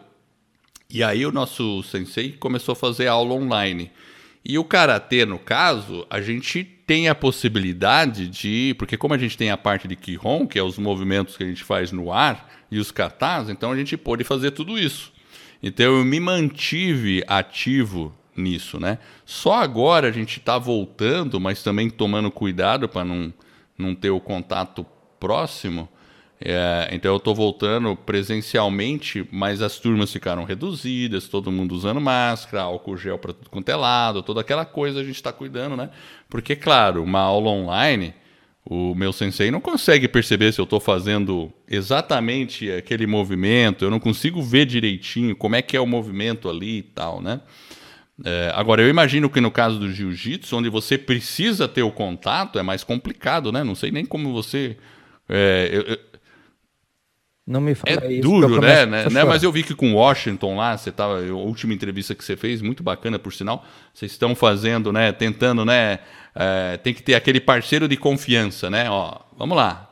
Como é que você está se cuidando? Vamos lá, é meu parceiro de confiança, então vamos vamos trabalhar, vamos rolar junto e, e vamos seguir, né? Porque a vida não pode parar, né? Agora, um, um... É, é, verdade. E eu tenho, eu tenho um outro amigo que ele não, falou... Não, manda ver, manda ver. Desculpa, pode desculpa, falar. pode seguir. Eu tenho um amigo que ele falou isso. Ele falou, cara, se a gente parar, aí quer dizer que o vírus venceu. E o vírus não pode vencer. Ainda mais um artista marcial, né? Que vai sempre buscar a superação, a adaptação para é, mas superar eu gostei muito do que você né? falou lá e ter essa consciência, ó, você está se cuidando, eu estou me cuidando, vamos nos cuidar. Então você vai lá e beleza, faz, né? Claro, não dá para você pegar e começar a rolar com Deus e o mundo aí, você não sabe, eh, a gente acaba se expondo, né? Mas a gente tem que ao mesmo tempo tentar encontrar uma linha de equilíbrio, né? Para a gente não ficar trancado dentro de casa e não poder fazer mais nada, né? Complexo, né? É, falou tudo, na verdade, né? Se a gente não achar esse. É porque é um limiar muito tênue, né? Entre você dar aquela exageradinha e você desistir ou ficar parado, e aí surgem outros problemas, né? Que daí a pessoa pode, sei lá, entrar numa depressão, pode começar a imaginar mil coisas, sei lá, a gente não sabe, né, o, o que é a, que é a cabeça humana. Mas pensa, por exemplo, eu me coloco no lugar de muitas muitas pessoas, muitos atletas hoje em dia profissional, de qualquer modalidade, nem precisa ser só do jiu-jitsu, Edward. Eu penso assim, ó, eu treino de segunda a sábado. Eu não sou mais profissional, eu não ganho para treinar. Mas me faz um bem tão grande, que nem a gente estava comentando, que vai além da prática da atividade física. Porque senão era só o cara sentar ali no chão, faz sem abdominal, sem flexões de braço, sem polichinelo, acabou, né? É, mas fora isso, agora imagina o cara que o trabalho dele é, é viver daquilo. E aí você fala assim, ó, até ontem você podia, hoje você não pode mais. Sob nenhum aspecto, não tem como. O cara vai enlouquecer financeiramente, fisicamente, concordo, psicologicamente. Totalmente, é terrível concorda? mesmo, né? Porque, claro, né, eu não sou profissional, faço por esporte e tal, mas realmente, a pessoa que tem. Eu, eu, eu gosto muito de ouvir rádio gringa, né? Aí eu ponho meu celular para ouvir rádio gringa, os caras gostam de falar lá de futebol americano e tal. Os caras estão tudo desesperados lá, porque os caras não podem treinar, né? Imagina futebol americano sem contato. não tem jeito, né? Impossível. E, e, é uma situação que a gente está vivendo. Eu realmente espero que acabe logo, mas nesse meio tempo a gente tem que se manter no shape, né? Esse que é outro desafio. Como é se verdade. manter no shape? É, é isso é uma. É, é, por isso que eu tô aí nos meus treinos de calistenia também. ia falar disso agora, ia falar disso agora eu fiz a brincadeira, né, da flexão, polichinelo e tal, mas é, é que são coisas diferentes, né? O pessoal que de repente não está acostumado com essa terminologia. É, a calistenia que o, que o Edward vai explicar agora para gente, que ele também é adepto, Não é só o cara chegar lá, fazer um milhão de abdominais e pronto, acabou, fez o treino do dia. Até porque é muito maçante, né? Você ficar fazendo só um ou dois tipos de exercício. Vamos dizer aí, o pessoal ficou em casa cinco, seis, alguns estados aí sete meses. Imagina você fazer isso todos é os verdade, dias. É, é muito maçante, né? Então, é, Inclusive, fiquei eu sabendo comprei, que você comprou tá um lá. TRX, Você vê que né? eu tava estreando, daí eu machuquei a minha, minha coluna, né? eu já tava com ele bonitinho lá. Aí eu fui, Foi parar nossa, no hospital. mas é um pequeno mau jeito. É porque a minha L5 ali já não tem mais o amortecedor no meio. Eu descobri no hospital lá. Já, eu já tive problema de hérnia, assim, sabe? Mas alongamento, atividade física sempre me ajudou a ficar bem, né? Eu também ouvi aí que no jiu-jitsu coluna é um ponto sensível, né? E a gente precisa realmente treinar o nosso core para ele sustentar a nossa coluna. Porque aí a gente tem que ter uma musculatura aqui da barriga, os oblíquos, tudo, para compensar. Então, e, e, aí mais do que nunca, até eu falei com o médico, ele me deu uma injeção para passar dor tal, e comecei a fazer umas coisas, umas fisioterapias aí.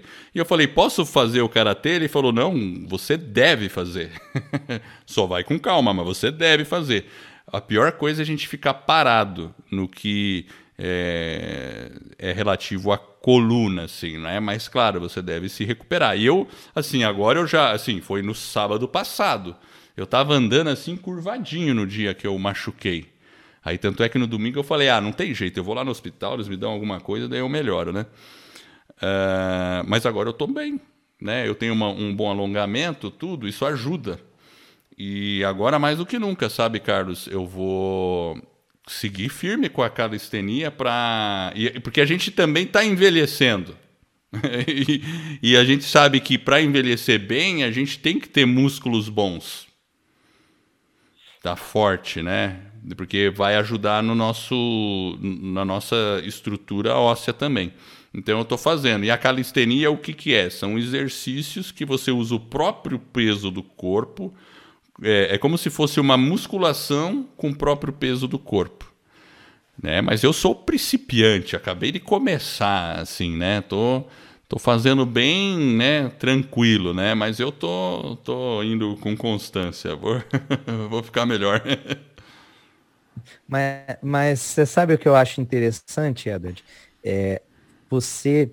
Porque tem gente que, às vezes, eu acompanho muito rede social até por, por causa de vou postar o episódio do podcast, vou, né, que a gente tá sempre procurando inovar, engajar e coisa e tal. É, e eu vejo hoje em dia muita gente que, ah, faz calistenia, mas não sabe nem o que é, não sabe para que serve, não sabe. Tipo assim, vou fazer porque tá na moda, entendeu? Já você não, já você vai buscar o porquê, para que serve, é, como eu posso fazer isso de uma maneira adequada. Isso é, é sensacional, porque é o seguinte, é, eu sei que vai ter gente que vai falar, ah, você é puxa saco, você é fã do cara e tal. Não, mas, mas eu sou é, seu gente. fã também, viu, Carlos? Não, não é verdade. Ô, louco, quem sou eu, pelo amor de Deus? É, mas é importante as pessoas saberem, principalmente em relação à atividade física, por que fazer, para que serve. Não é? Porque a gente não vai lá, por exemplo, pô, estou com uma dor de cabeça, vou no médico. Há dois, três, quatro dias não passou minha dor de cabeça. O médico não vai te dar o remédio, vai falar assim, ó, oh, esse remédio é para isso, é para aquilo, você vai tomar assim, vai tomar sabe. Então você sabe o porquê que você tem que tomar aquilo.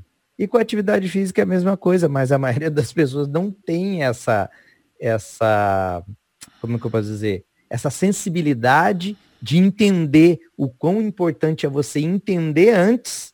É, eu acho que você, você falou uma coisa né? muito correta. É, eu, de fato, lembra que eu falei que quando eu estava na escola, eu não gostava de fazer, jogar futebol, mas gostava de fazer lá os exercícios e tudo, né?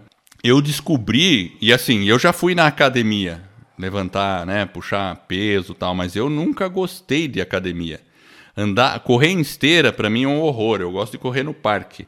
E eu não gosto de, daquele ambiente fechado da academia, ficar ali puxando num braço, aí puxa no outro, aí faz, aí vai no equipamento, aí limpa, aí vai. Eu não gosto disso, eu me sinto preso.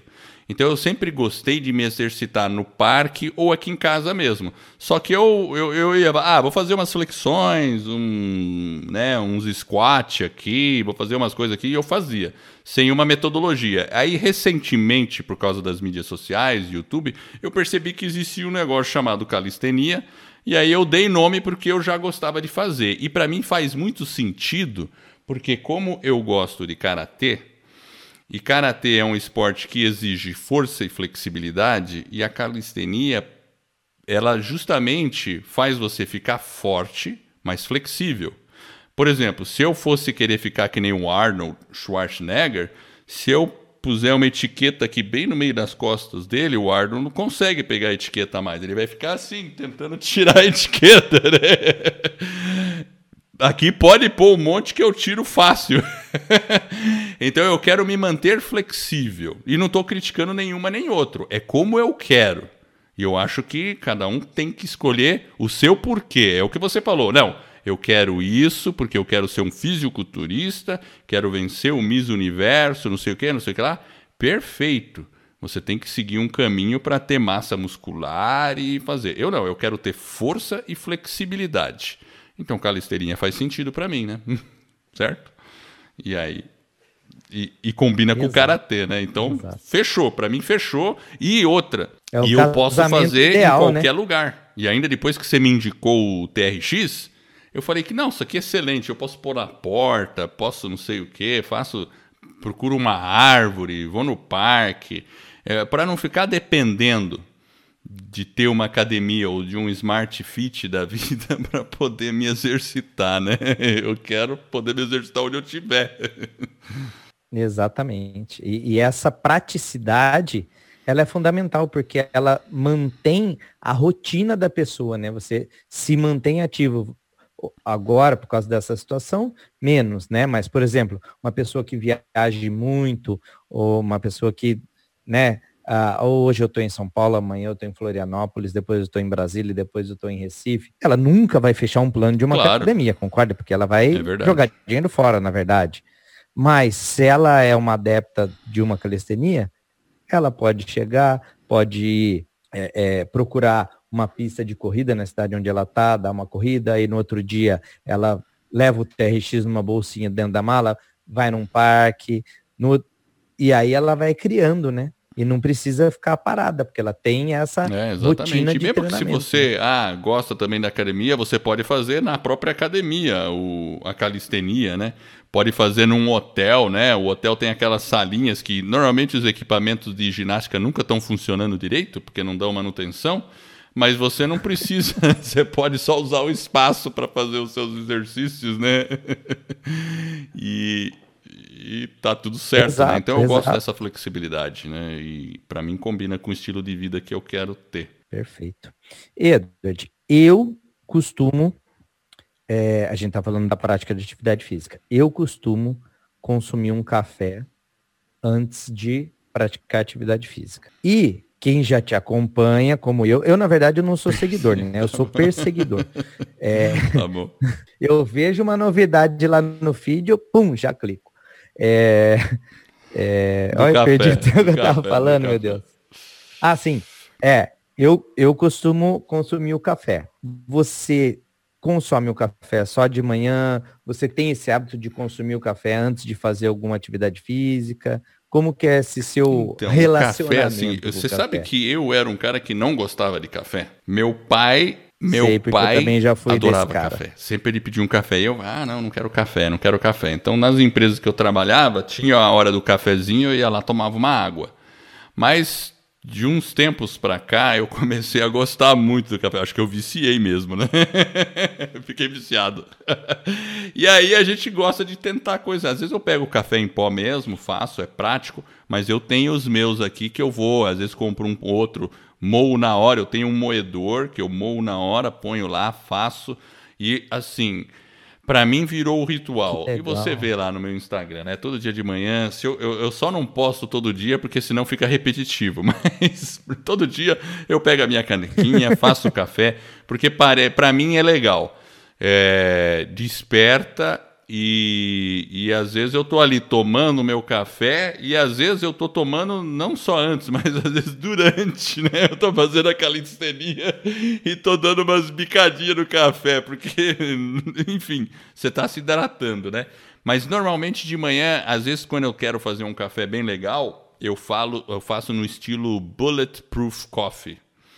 Que aí eu ponho lá, eu tenho um que é óleo de coco com um pouquinho de manteiga batido assim, aí você dá aquela o cérebro dá uma dá uma acordada. Então eu gosto muito disso, dá um pump. Eu dá gosto um pump, muito disso. Né? Eu procuro evitar a noite, sabe? Porque é, como eu tenho, acho que uma mente muito agitada, aí eu, eu, eu procuro evitar para não perder o sono à noite. Porque às vezes se eu tô assim no meio da noite, e não precisa ser preocupação, não. Basta ser uma ideia. Eu falo, nossa, eu tenho que fazer isso, tal, não sei o quê. Daí eu não paro de pensar naquele negócio. Daí, tipo assim, eu acordo quatro da manhã, tenho uma ideia, fico pensando, nossa, eu tenho que fazer isso, tenho que fazer aquilo, eu vou fazer isso tal. Aí não durmo mais. Daí eu acabo acordando mesmo. Mas você sabe, é, é que eu li um livro do Napoleão Hill, um, um famoso, é, famoso americano aí, né?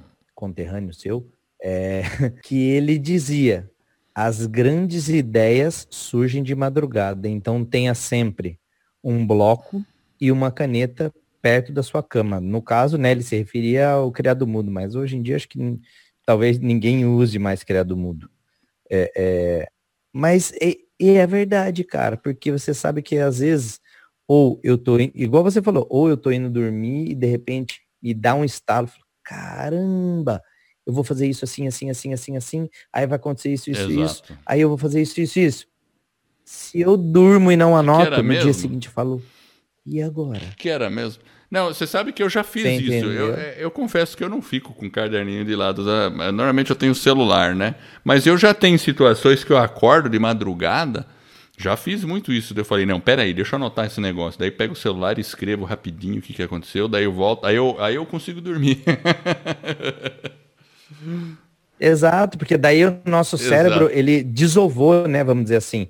A ideia materializou e vida que segue. É que na época, né, que ele escreveu o livro, era bloquinho e caneta, mas agora a gente tem o bloco de nota na, na nossa mão aqui, né? É, na, não, mas eu já acho muito legal. Dedo. Mas café é assim, então, para mim. Eu gosto realmente de tomar de manhã. Parece que eu não sou gente se eu não tomar café. Às vezes eu faço um chá também. Às vezes eu faço um chá e fico mesclando um pouquinho. Mas confesso que realmente café virou um, um uma paixão aí, né? E você tem, né, o, o podcast aí que é café, né? né? Que, que já é para identificar minhas tá duas certo, paixões, né? Eu acho né? que combina com o treino, você já dá uma... E é bom porque é, é uma alimentação que é, não atrapalha o seu jejum, vamos dizer assim. Se você está tentando entrar numa quitose, alguma coisa assim, né, para dar uma queimada assim, então não atrapalha o jejum. Você pode, é, é, eu acho que ajuda assim, né? Claro, né? Ovos com bacon, tudo, né? E treinar, daí não combina, né? acho, né? Mas você sabe, você sabe que o meu café da manhã preferido eu é adoro. ovos com bacon e um, um copinho pequenininho assim. Eu adoro. Também, eu café. faço muito isso. Ovos com bacon. Aí, outro dia aqui tava, eu peguei uma fatia ainda de queijo brie, sabe queijo brie? E pus em cima do, do meu ovos com bacon. Eu falei, nossa, isso aqui é o manjar dos deuses. Manjar dos deuses, sem dúvida. E é bom que é low carb, né? E ainda fica, né? Proteína, tudo tal. E. Exato. Exato. E o café para dar exato. aquela ligada final, né? Exatamente. Inicial, né? quer dizer, então, desculpa. assim, mas eu tô nessa, né? Eu quero também usar a calistenia para ganhar um pouco mais. Eu sempre fui difícil de pegar massa muscular, confesso, é difícil, né? É, eu sou o biotipo magro, né? Mas eu, é, eu, quando eu estive assim, já fazendo, pegando peso em academia, tudo, já consegui ficar um pouco mais mais fortinho, né? Vamos dizer assim, né? Mas a ideia é essa, é com a calistenia conseguir ajudar nisso e, e envelhecer bem e combinar tudo com, com um cafezinho aí para ficar bom. Ai, ai, legal. Edward, agora para mim, né, pessoalmente, aquela coisa assim, que eu tô esperando para te perguntar, que é como surgiu o podcast na então, sua vida? Eu sempre fui um. Sempre não, porque assim, eu sempre fui um cara de internet. Ah, tentei fazer blog, mexia com vídeo no YouTube. Até antes de ter internet, eu já mexia com umas coisas que era o primórdio da internet aí. Que é um negócio que chamava BBS. Mas enfim, não vamos entrar nisso agora.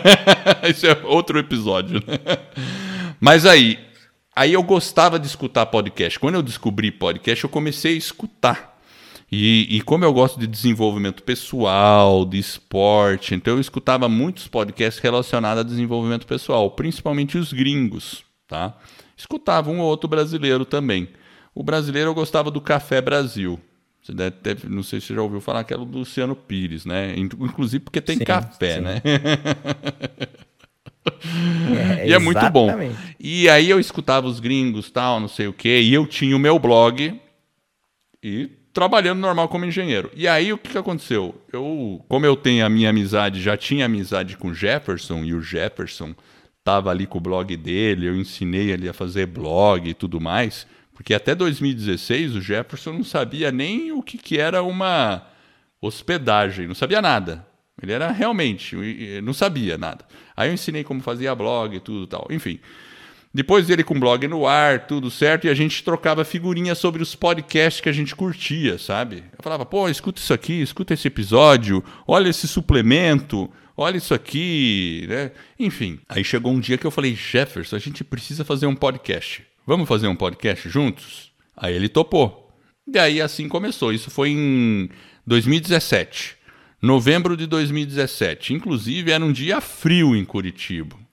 E novembro faz frio.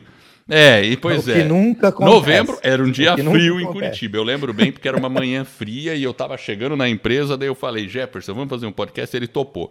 Aí começamos, e a gente começou em 2018 a fazer o podcast. E aí a gente fez o podcast Vida nos Trilhos, que é desenvolvimento pessoal. Então ali a gente fala sobre, sobre tudo, né? Sobre alimentação, sobre é, empreendedorismo tal. E, bom, aí naquele ano eu descobri e eu ia passar férias nos Estados Unidos, só que a gente não tinha definido para onde eu ia passar férias. E como eu já tinha pesquisado muito na internet sobre podcast, tudo que era anúncio sobre podcast já estava me perseguindo, né? Porque quando a gente pesquisa geladeira branca no Google, o que, que acontece? Você vai ser. A inteligência artificial Exatamente. pensa que a sua vida se baseia Quando você parar no semáforo perto da sua casa, vai aparecer alguém. Eu sei que você quer uma geladeira branca. é que nem o, o, o garotinho, né? O, o, tem aquela piada do, do Mark Zuckerberg, do Facebook. Ele chegou numa escola para visitar os alunos, né? Aí o garotinho olhou para ele: É, o meu pai diz que você espiona as pessoas. Aí o Mark Zuckerberg Zuckerberg olhou sério para ele. Ele não é seu pai.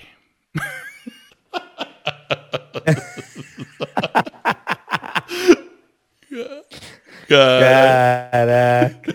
Essa é a verdade implícita mais dura de cara, Meu né? Deus do céu, né? Como o cara espiona, não é mesmo? Né? Meu Deus do céu. Mas enfim, aí eu descobri que ia ter um evento nos Estados Unidos que é o Podcast Movement, que reúne podcasts podcasters de todo lugar do mundo. E naquele ano foram 3.500 pessoas num evento de três dias, 10 salas com palestra simultânea. Então imagina, você chega lá no dia do evento, 9 horas, começa as 10 primeiras palestras. Aí você tem que escolher qual das 10 salas que eu vou escolher para assistir a palestra. Vou naquela, naquela, naquela, aí você vai escolhe uma.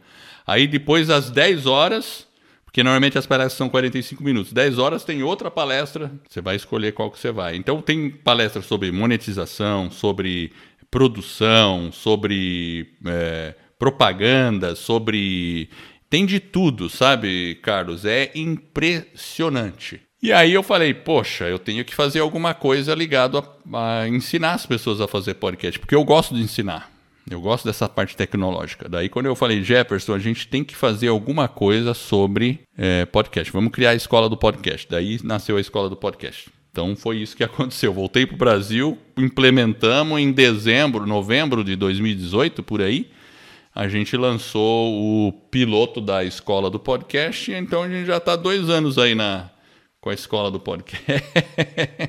Estamos aí. E a esse projeto eu devo muitas das coisas que eu aprendi para tentar começar um trabalho de podcast, né? Que, não, mas... que isso fique bem claro. Eu acompanhei também um, um gringo, não sei se você conhece Pat ele, Flynn, claro, o Pat pô, Flynn, tipo... que tem o que tem Exatamente. o Smart Passive Income. Aí eu vou te deixar com inveja. E Porque eu vi o Pat Flynn assim. Assim. Oi, Pat, tudo bem? frente a frente. frente a frente. Frente a frente. Assisti as palestras dele e tudo. Mas aí, enfim, aí, Eduardo, o interessante é o seguinte, eu via, mas é lógico, a gente sabe que a realidade dele, a realidade americana, é Verdade. diferente da nossa. Eles já têm o podcast há quase uma Exato. década e meia lá, né? E aí eu descobri, meio que por acaso, né? A gente acabou de falar da inteligência artificial, mas meio que por acaso, olhei e falei, escola do podcast, escola ensina, Exato. podcast que eu tô procurando. Cliquei. Aí, meu querido, aí foi paixão a primeira ouvida. E, e primeira com certeza, o podcaster é quem faz o primeiro episódio, já é podcaster e com certeza, e você está muito bem no jogo, com certeza. Fazendo boas entrevistas, já começou com um setup muito bom aí. E eu só desejo muito sucesso daqui para frente, pode ter certeza. A gente tem que ter é consistência em tudo que a gente faz, não é? Como é que a gente se torna um bom lutador de jiu-jitsu? Exato. Vendo vídeo na internet? É a prática. É a consistência, não tem como. A consistência Pra é a chave, né? Para tudo, para tudo. Seja para aprender um idioma, seja para aprender uma escrita diferente, seja tudo, tudo, tudo. E A assim, às vezes as é pessoas me pra tudo. perguntavam, Carlos, ah, quanto tempo eu aprendo, demoro para aprender inglês? Daí eu respondia para a pessoa, a vida inteira. eu adorava responder assim. É. E aí, e aí tem aquela, aquela máxima, né?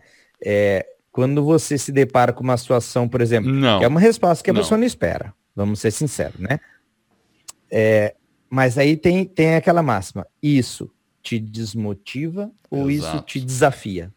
Porque Não é? assim, você veja, meu pai, por exemplo, quando veio para o Brasil, ele ensinava português. E ele falava perfeitamente português? Claro que não, ele tinha sotaque. Porém, ele sabia muito bem a gramática, tudo, tal, sabia tudo assim, né? E mesmo assim ele falava: "Ponha no seu bolsa", né, falando do meu bolso, né? E confundia, né? Normal, é que nem a gente falar inglês. A gente vai ter um pouco de sotaque se a gente fala inglês. Quem não viveu nos Estados Unidos lá vai ter alguma alguma coisa diferente. Não tem jeito. E tem que estar tudo bem com isso. Agora, quando a pessoa pensa assim, ah, quanto tempo eu levo para aprender inglês? O que ela quer é te ouvir aquela resposta mágica. Não, eu sei um segredo, assim, que em seis meses você vai estar falando perfeitamente. Né? Mas custa 5 mil reais. Você quer? A pessoa paga e ó. Não aprende nada. Né? Aí tem a ilusão, né? Exatamente. É, igual a, é igual a pílula mágica para emagrecer, né? O que, que eu faço para perder não sei quantos quilos em duas semanas? Não come.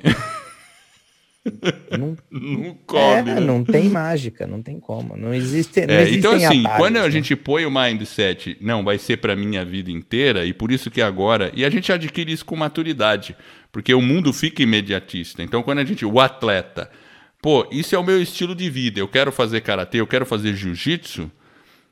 Por que, que eu tenho que pensar em um, dois, três anos? Você tem que pensar naquilo como uma parte do seu estilo de vida. E aí fica muito mais tranquilo. Aí você não está mais competindo, né, é, por uma coisa a curto prazo. Então seu aprimoramento vai a longo prazo e, enfim, né? E a mesma coisa com prática do idioma, né? Então você sabe que você tem, sempre tem que melhorar. Até no português a gente pode melhorar, não é? A gente fala, mas a gente pode melhorar. Então- Exatamente. Exatamente. Ô, Edward, e explica para o pessoal que está chegando agora, ou para o pessoal que já, assim como eu fiz, está começando a acompanhar os vídeos de vocês, né, seu e do Jefferson lá na, no YouTube da Escola do Podcast. A diferença entre Escola do Podcast, Jornada do Podcast e então, assim, Academia gente, do Podcast. Quando a pessoa chega na, no site da Escola do Podcast, o que, que ela pode fazer? Ela pode baixar um e-book e receber aulas por e-mail. Quando ela faz isso, ela já é aluno da Escola do Podcast. Por quê? Porque a gente já está ensinando. O e-book já dá muito, assim, sério mesmo. Às vezes o pessoal fala, ah, é só um e-book, depois o cara vai querer me vender alguma coisa, tal. Tudo bem, a gente vai querer depois vender alguma coisa, mas o e-book, de fato, passa informação que se você tiver boa vontade, você faz um podcast. Se você lê as aulas que recebe por e-mail, você também faz um podcast. É, o problema é que às vezes tem muita gente que é, não quer só ter a informação, mas quer que você pegue na mão dela e faça por ela. Aí, aí também é duro, né? Às vezes a pessoa não quer fazer esse esforço, mas a pessoa que é esforçada, ela vai entrar lá no site da escola do podcast, vai baixar o e-book, vai receber os nossos e-mails e vai ter toda a informação para fazer um podcast. E além disso, toda quinta-feira a gente está dando aula no YouTube sobre podcast. A gente dá aula dos diversos assuntos. A gente fala de coisa, de como grava, a gente fala como monetiza, a gente fala como faz um roteiro. Pode ser que um dia você chegue numa quinta-feira, você assista a aula e não entenda nada. Fala, o que os caras estão falando? Mas é porque você não está assistindo a gente desde o início, né? E a gente já está na quinquagésima aula. A gente já fez a aula 50 ontem. Semana que vem vai ser a 51.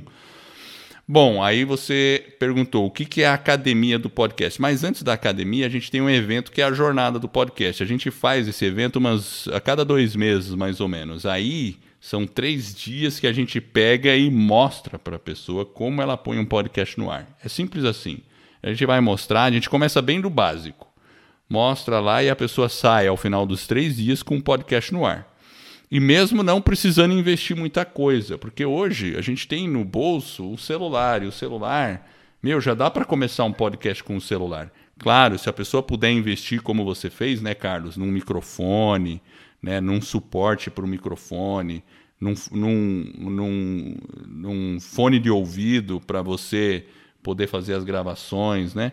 É, melhor, com certeza, mas ela não precisa usar isso como desculpa para não começar, porque eu conheço gringos que fazem podcast só com celular e são muito ouvidos, muito. Por quê? Porque o conteúdo do cara é um conteúdo muito bom. Então é isso aí. E a, a, jornada do podcast é isso. E no, no, e no final da jornada do podcast, a gente abre inscrições para a academia do podcast. O que, que é a academia do podcast? Aí é uma comunidade de podcasters que a gente criou. Então ali o que, que a pessoa vai ter? Acesso a toda. Porque as nossas lives, aí tem a nossa, entre aspas, malandragem. A gente entrega de graça mas depois disso a gente migra a aula para uma área de membro. Então ela fica uma semana de graça e depois vai para uma área de membro. Então se a pessoa quer conteúdo gratuito, vai ter. Mas se a pessoa precisa de um conteúdo, quer aprender e quer tudo organizado dentro de uma área fechada onde ela possa aprender tudo, é a academia do podcast. E lá dentro da academia do podcast a gente também faz lives só para quem é membro do, da academia e num grupo fechado no Facebook. Então ali tem mentoria e a gente ajuda em estratégia, não só de podcast, mas estratégia para fazer o podcast um negócio para ela, para ela poder monetizar o podcast. E a gente a, a, mostra até as estratégias que nós fazemos no nosso negócio, porque a gente também está numa jornada de aprendizado é, não é só porque a gente tem a escola do podcast e a academia do podcast que a gente sabe 100% de tudo. É impossível saber tudo. Mas uma coisa você pode apostar: a gente sempre está é, buscando a informação mais atualizada sobre tudo. E isso a pessoa encontra dentro da academia do podcast. Então, basicamente é isso, sabe? Que a gente faz aí. Esse é o nosso trabalho aí. Sensacional. Sensacional, sensacional. E eu lembro assim, pessoal, é, é, para situar, tá? Só aproveitar isso que o Edward falou e situar você, se você está ou é, temeroso, tá preocupado, tá inseguro. Ah, vou fazer um podcast sobre o que, que eu vou fazer, sobre. Cara, eu pratico jiu-jitsu há 22 anos e mesmo assim eu não tinha certeza se eu ia fazer o podcast sobre jiu-jitsu. Quando eu tive acesso às primeiras, às primeiras lives, os primeiros conteúdos gratuitos, como o Edward citou, ali eu bati o martelo, porque o jeito que ele e o Jefferson explicam, o jeito que eles trazem esse conteúdo para quem é leigo, para quem está querendo aprender, para quem está se engajando, mas ainda tem aquela dificuldade, tem aquele, aquele pé atrás, vamos dizer assim, é sensacional. Podem me julgar, pode falar, ah, você está aí fazendo propaganda para eles, você é fã do cara e está puxando o saco. Pode falar à vontade, eu não estou nem aí. Eu falo aquilo que eu acredito, Edward. Sempre quem me conhece aí é, é, no mundo do jiu-jitsu sabe isso. Eu sempre falo no que eu acredito. Se vai ser benéfico para mim, por que, que eu não posso compartilhar ah, com as com outras certeza. pessoas? E a gente está realmente, e a gente fala bem tranquilamente, sabe, Carlos? Eu falo, porque toda quinta-feira a gente está fazendo aula ao vivo, a gente está ensinando as pessoas. As pessoas às vezes mandam e-mail para a gente, a gente está respondendo e-mail. Então, claro, a gente quer, a gente tem um negócio em torno disso, a gente faz uma a Academia do Podcast, que é um conteúdo premium organizado para quem quer ter acesso a esse tipo de conteúdo. É super fair, sabe? Assim, é bem transparente mesmo. É isso que a gente faz. E a gente gosta do que faz, né? E, e assim, eu fico muito grato quando eu vejo e a gente tem muitas histórias, né? Às vezes a pessoa quer fazer um projeto, como você. Você tem vontade de fazer um projeto, mas a pessoa fica com medo, não quer conversar, começar, fica com medo do que os outros vão falar dela, tudo. Essa é a pior coisa que você pode fazer. Se você está afim de fazer um projeto, tem que se lançar. E uma das coisas que a gente faz ali na, na, na escola não é só ensinar podcast, mas é motivar você a seguir em frente. é que nem o professor de jiu-jitsu, né? Exatamente. Não é só ensinar jiu-jitsu, mas é dar a motivação para o atleta ir um pouco além. E não é fundamental? Tanto é que você é tem, pra, tem preparador físico, tudo, e tem o cara, ó. Copa do Mundo não tem o cara psicológico que fica ali trabalhando o mindset, isso é fundamental. E quando às vezes a gente indo sozinho, a gente não tem essa pessoa. Você tem dentro de uma comunidade, que é a academia do podcast, poxa, você vai estar tá amparado com um grupo de pessoas. É que nem tentar praticar jiu-jitsu sozinho, né? Vendo vídeo no YouTube e convidar um amigo que nunca fez para vocês tentarem aprender. Pode ser que vocês aprendam alguma coisa, né? Mas concorda que você tem que estar dentro de uma de uma comunidade de pessoas que tem pessoas melhores e diferentes, é o que é uma academia do podcast. Vai ter podcast que já está mais na frente, outro que está ali, um vai ter uma experiência, outro vai ter outro. É isso que é academia, né? Maravilhoso, maravilhoso. Edward, aproveitando que eu já assumi que eu não sou seguidor do Instagram, eu sou perseguidor. Legal. Você sempre posta e é uma coisa que eu gosto muito, que eu adoro ler, e eu prefiro o livro físico do que o livro digital. Mesmo com toda essa tecnologia de hoje em dia, porque eu gosto de fazer notação, puxo uma setinha, grifo, parece um esquema indígena, tem flecha para todo lado. É, mas você tem um hábito da leitura, assim, que eu Verdade. acho sensacional. E vira e mexe, eu vejo lá a sua postagem, pô, o livro. Até no dia que você teve no hospital, você tava com o um livro lá na, na sala é, de espera. Exato. Tá vendo como eu sou e perseguidor? Eu não tem jeito, eu fui pro hospital, falei, qual livro eu vou levar? Óbvio, né? Eu, você acha que eu vou querer ficar num lugar esperando, é. só cutucando no meu celular? Tudo bem, eu cutuco nele, mas eu tenho outra coisa, eu faço outra coisa ao mesmo tempo, né? Isso é legal, é uma ótima dica, né? É, traduz pra gente o quão importante é esse hábito da leitura para você? né? É, eu aprendi tanto com meu pai quanto a minha mãe. Aqui em casa, sério, Carlos, a gente deve ter mais de 1.500 livros, juntando tudo. Olha, o Carlos até falou baixinho. Caramba, eu tenho muito livro. Eu tenho muito livro. Não só eu, porque assim, aqui em casa, minha esposa é jornalista. O meu filho adora ler. Só o meu filho tem uns 300, eu tenho um monte. Então, assim, a gente não joga fora o livro, né? A gente vai acumulando, né? Dá para montar uma pequena livraria. é muito livro. E eu tenho livro desde que eu era adolescente. Então, é muito livro mesmo. E meu pai, quando eu era criança, meu pai já tinha um escritório professor, minha mãe, psicóloga, também lê um monte. Então, a gente vem de uma família que lê. E assim, pensa bem, uh, se a gente estivesse na Idade Média, a gente provavelmente não saberia ler. Essa é a verdade. Ou a gente não saberia ler. Por querer ler. E a gente e, se a, e a pessoa que soubesse ler provavelmente só teria acesso a um livro, que era a Bíblia é, e nos manuscritos, né? Então tinha muito pouco. Depois que nasceu a imprensa, enfim, né? Pensa bem, você tem acesso ao conhecimento de uma pessoa que é que tem um profundo conhecimento naquele assunto.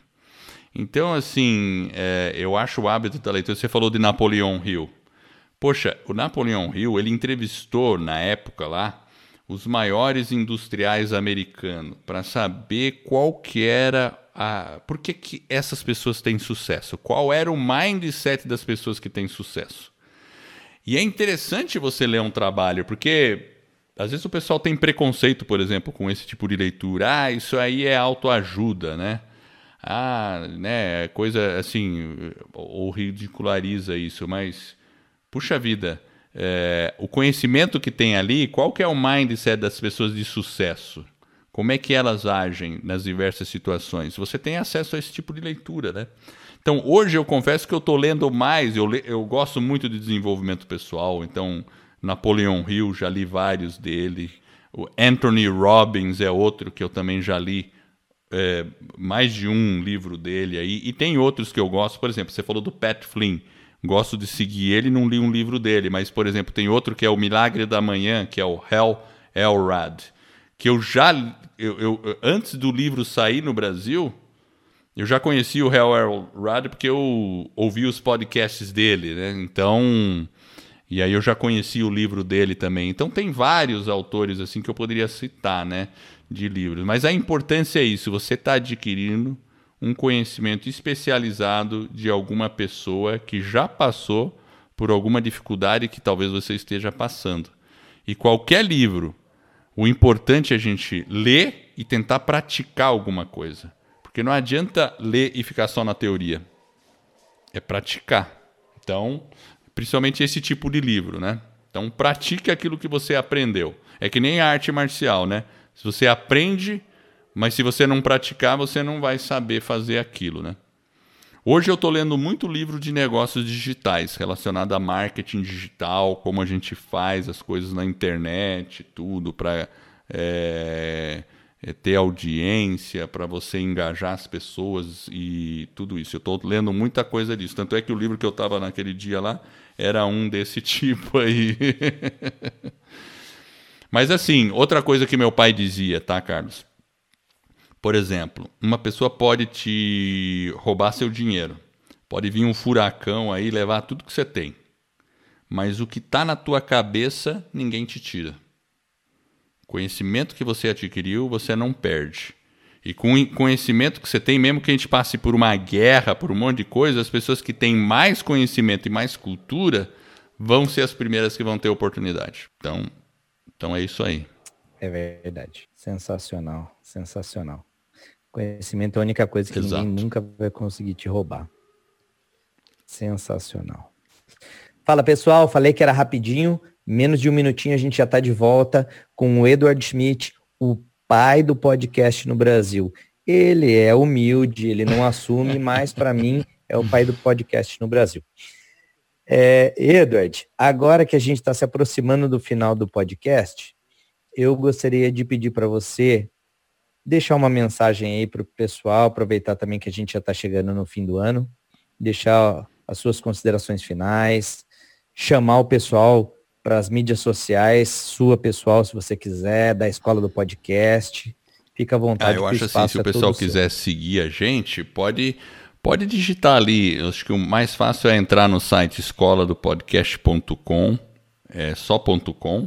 Se entrar no YouTube e escrever Escola do Podcast, já vai achar a gente. Então, o que, que você faz ali no YouTube? Entra, já marca o sininho e se inscreve no canal, porque aí, quando a gente entrar ao vivo, o canal mesmo lá do YouTube já vai avisar. A gente também está no Instagram, é só colocar lá Escola do Podcast, que você vai achar a gente ali. Também tem o meu perfil pessoal do Instagram, esse é mais complicado, mas se você achar a Escola do Podcast, dali a pouco você me acha também. O que eu posso dizer assim, sabe? É... Eu, por muito tempo, uh, Carlos, é, não, não, digo muito tempo, eu sempre fui um cara que procurou ir atrás das coisas, né? Mas por muito tempo eu tinha um pouco aquele receio do que as pessoas iam pensar a meu respeito quando eu estava fazendo alguma coisa. Então, quando eu comecei a fazer meu blog, eu fazia o meu blog e quando eu dizia para uma pessoa que eu tenho blog, eu já ficava preocupado com o que, que ela ia falar, ia criticar. Eu até lembro uma vez que eu estava na empresa e alguém pegou e soltou lá: Não, o Edward tem um blog. Todo mundo na reunião olhou para mim assim, né? Aí eu já fiquei meio. senti aquele negócio assim, né? E eu sabia que eu falei: Por que, que eu sinto isso, né? E tudo bem, eu sabia que não era um sentimento bom e eu comecei a trabalhar isso. Tanto é que quando eu comecei o podcast foi um desafio também, porque no começo, quando eu lancei o Vida nos Trilhos, eu tinha esse sentimento de falar, puxa vida, eu estou fazendo um podcast, então deixa eu avisar algumas pessoas. Eu avisava umas pessoas, mas ficava ali com medo da crítica, tudo, né? E normal. E eu fui, fui indo, né? Uh, hoje eu não me preocupo nada, muito pelo contrário. Eu falo, eh, quando a pessoa fala, eu já falo com muito orgulho, eu sou um podcaster, muito pelo contrário. Então, hoje, assim, eu não tenho mais, assim, medo da câmera, não tenho mais nada disso. Mas antes eu tinha isso, pessoal, sabe? Eu tinha aquela sensação de, putz, o que vão pensar? Será que tá bom, não sei o quê? Aí vão achar que eu. Porque pensa também, né? Às vezes eu estou lá na minha empresa, sou gerente comercial de uma unidade, engenheiro formado, e o cara, hey, o cara tá fazendo podcast. Tá entendendo assim? Então você tem aquela ideia errada, né, de que você tem uma posição a zelar. Mas isso é totalmente mentira. Então você. Ninguém tem nenhuma posição a zelar. Eu não sou maior do que ninguém nem, nem o presidente de um país é maior do que qualquer outra pessoa. Somos todos seres humanos, essa é a grande verdade. E você que tem vontade de fazer alguma coisa, e eu não estou falando de podcast, eu estou falando de qualquer projeto. Você é um ser humano com a mesma capacidade que qualquer outro ser humano igual ao presidente dos Estados Unidos, não, igual ao presidente dos Estados Unidos, não, que ele também é doidão, mas, mas igual ao qualquer pessoa, Barack Obama, qualquer pessoa, tanto faz, ao Papa, todos são seres humanos, no fundo. Então você tem a capacidade de fazer o que você quer e atingir o que você quer. Então não fique preocupado com o que as outras pessoas pensam, porque o fato da gente se preocupar é, você acaba perdendo muito tempo. E o que eu gosto do Carlos é isso. Porque eu vejo no Carlos, e agora eu faço um elogio a você, aí o pessoal vai falar, claro, né? O cara tá puxando o saco, porque o Carlos é fã dele, então ele tá puxando o saco também, né? Mas não é isso, não. Rasgação de Rasgação seda. De né? seda. Mas, é isso, Mas é porque eu, eu até falei com o Jefferson. Eu falei, Jefferson, você sabia que o Carlos faz podcast falando em inglês, cara? Eu falei, que legal, cara. Eu achei o máximo isso, é, sabe, assim, de você ter a coragem de assumir também a vulnerabilidade de que você não é perfeito. E as pessoas gostam disso. E a gente, to todos nós podemos usar isso para as nossas vidas, né? Então é isso aí. Esse seria a minha consideração final com, com, respeito a isso. Faça, vá atrás do seu sonho e não se preocupe com as críticas das outras pessoas. Porque a vida é curta e você deve prestar contas para si mesmo. Claro, você não vai esquecer das outras pessoas. É, a gente tem nossas responsabilidades aí, né? A gente não vai fazer a loucura, mas dedique-se ao que você quer. A pessoa que não se dedica, ah não, mas é só um hobby. Mas a pessoa que não se dedica a um hobby, ela é, praticamente está vegetando na vida. Imagina, uma pessoa que não tem tempo nem para se dedicar a um hobby que é para ela mesma. ela praticamente vegetou na vida. Então não faça isso. Vá atrás do que você quer e acredite. Não se preocupe com a crítica dos outros. Maravilhoso. Não podia querer uma consideração final melhor que essa. E obrigado pelo elogio. Fiquei lisonjeado. Tamo junto. Agora, uma coisa que eu não eu não tinha te contado, mas que depois da live de ontem eu não consegui Legal. evitar. Dá uma palhinha para a gente de New York, New York. Start spreading the news. I'm leaving today. Como é que é o resto da música? Right through the very heart of it. New York, New York. Those vagabond shoes are longing to stray. Frank Sinatra, vamos lá, né? Meu Deus do céu. New York, New York. Brincadeira, você sabe que o Jefferson vive brincando comigo, mas você sabe assim, né? Quem canta os males espanta, então a gente tem que. Pô, mas se eu tivesse uma voz dessa cantando, eu também cantava, cantava de manhã, de tarde, de noite. Pois Caramba. é, eu gosto de brincar também. Às vezes eu faço um karaokê aí. Legal. Edward, então, muito obrigado, querido. Agradeço mesmo de coração você ter aceito de prontidão o convite para participar dessa, fazer parte da história dessa minha empreitada aí, dessa minha aventura de, de empreender com esse podcast. É, como eu disse no começo, é mais do que uma satisfação, é uma honra poder receber você.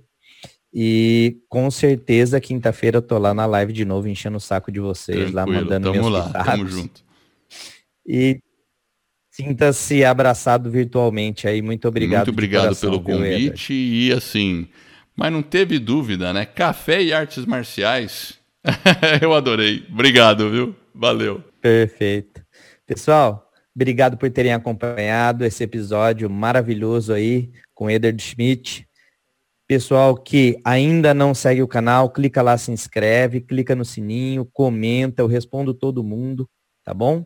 Fica à vontade para mandar as suas considerações aí também sobre o episódio. Beleza? Pessoal, fiquem todos bem. Edward, obrigado uma vez mais. E a gente se vê na próxima semana. Um abraço.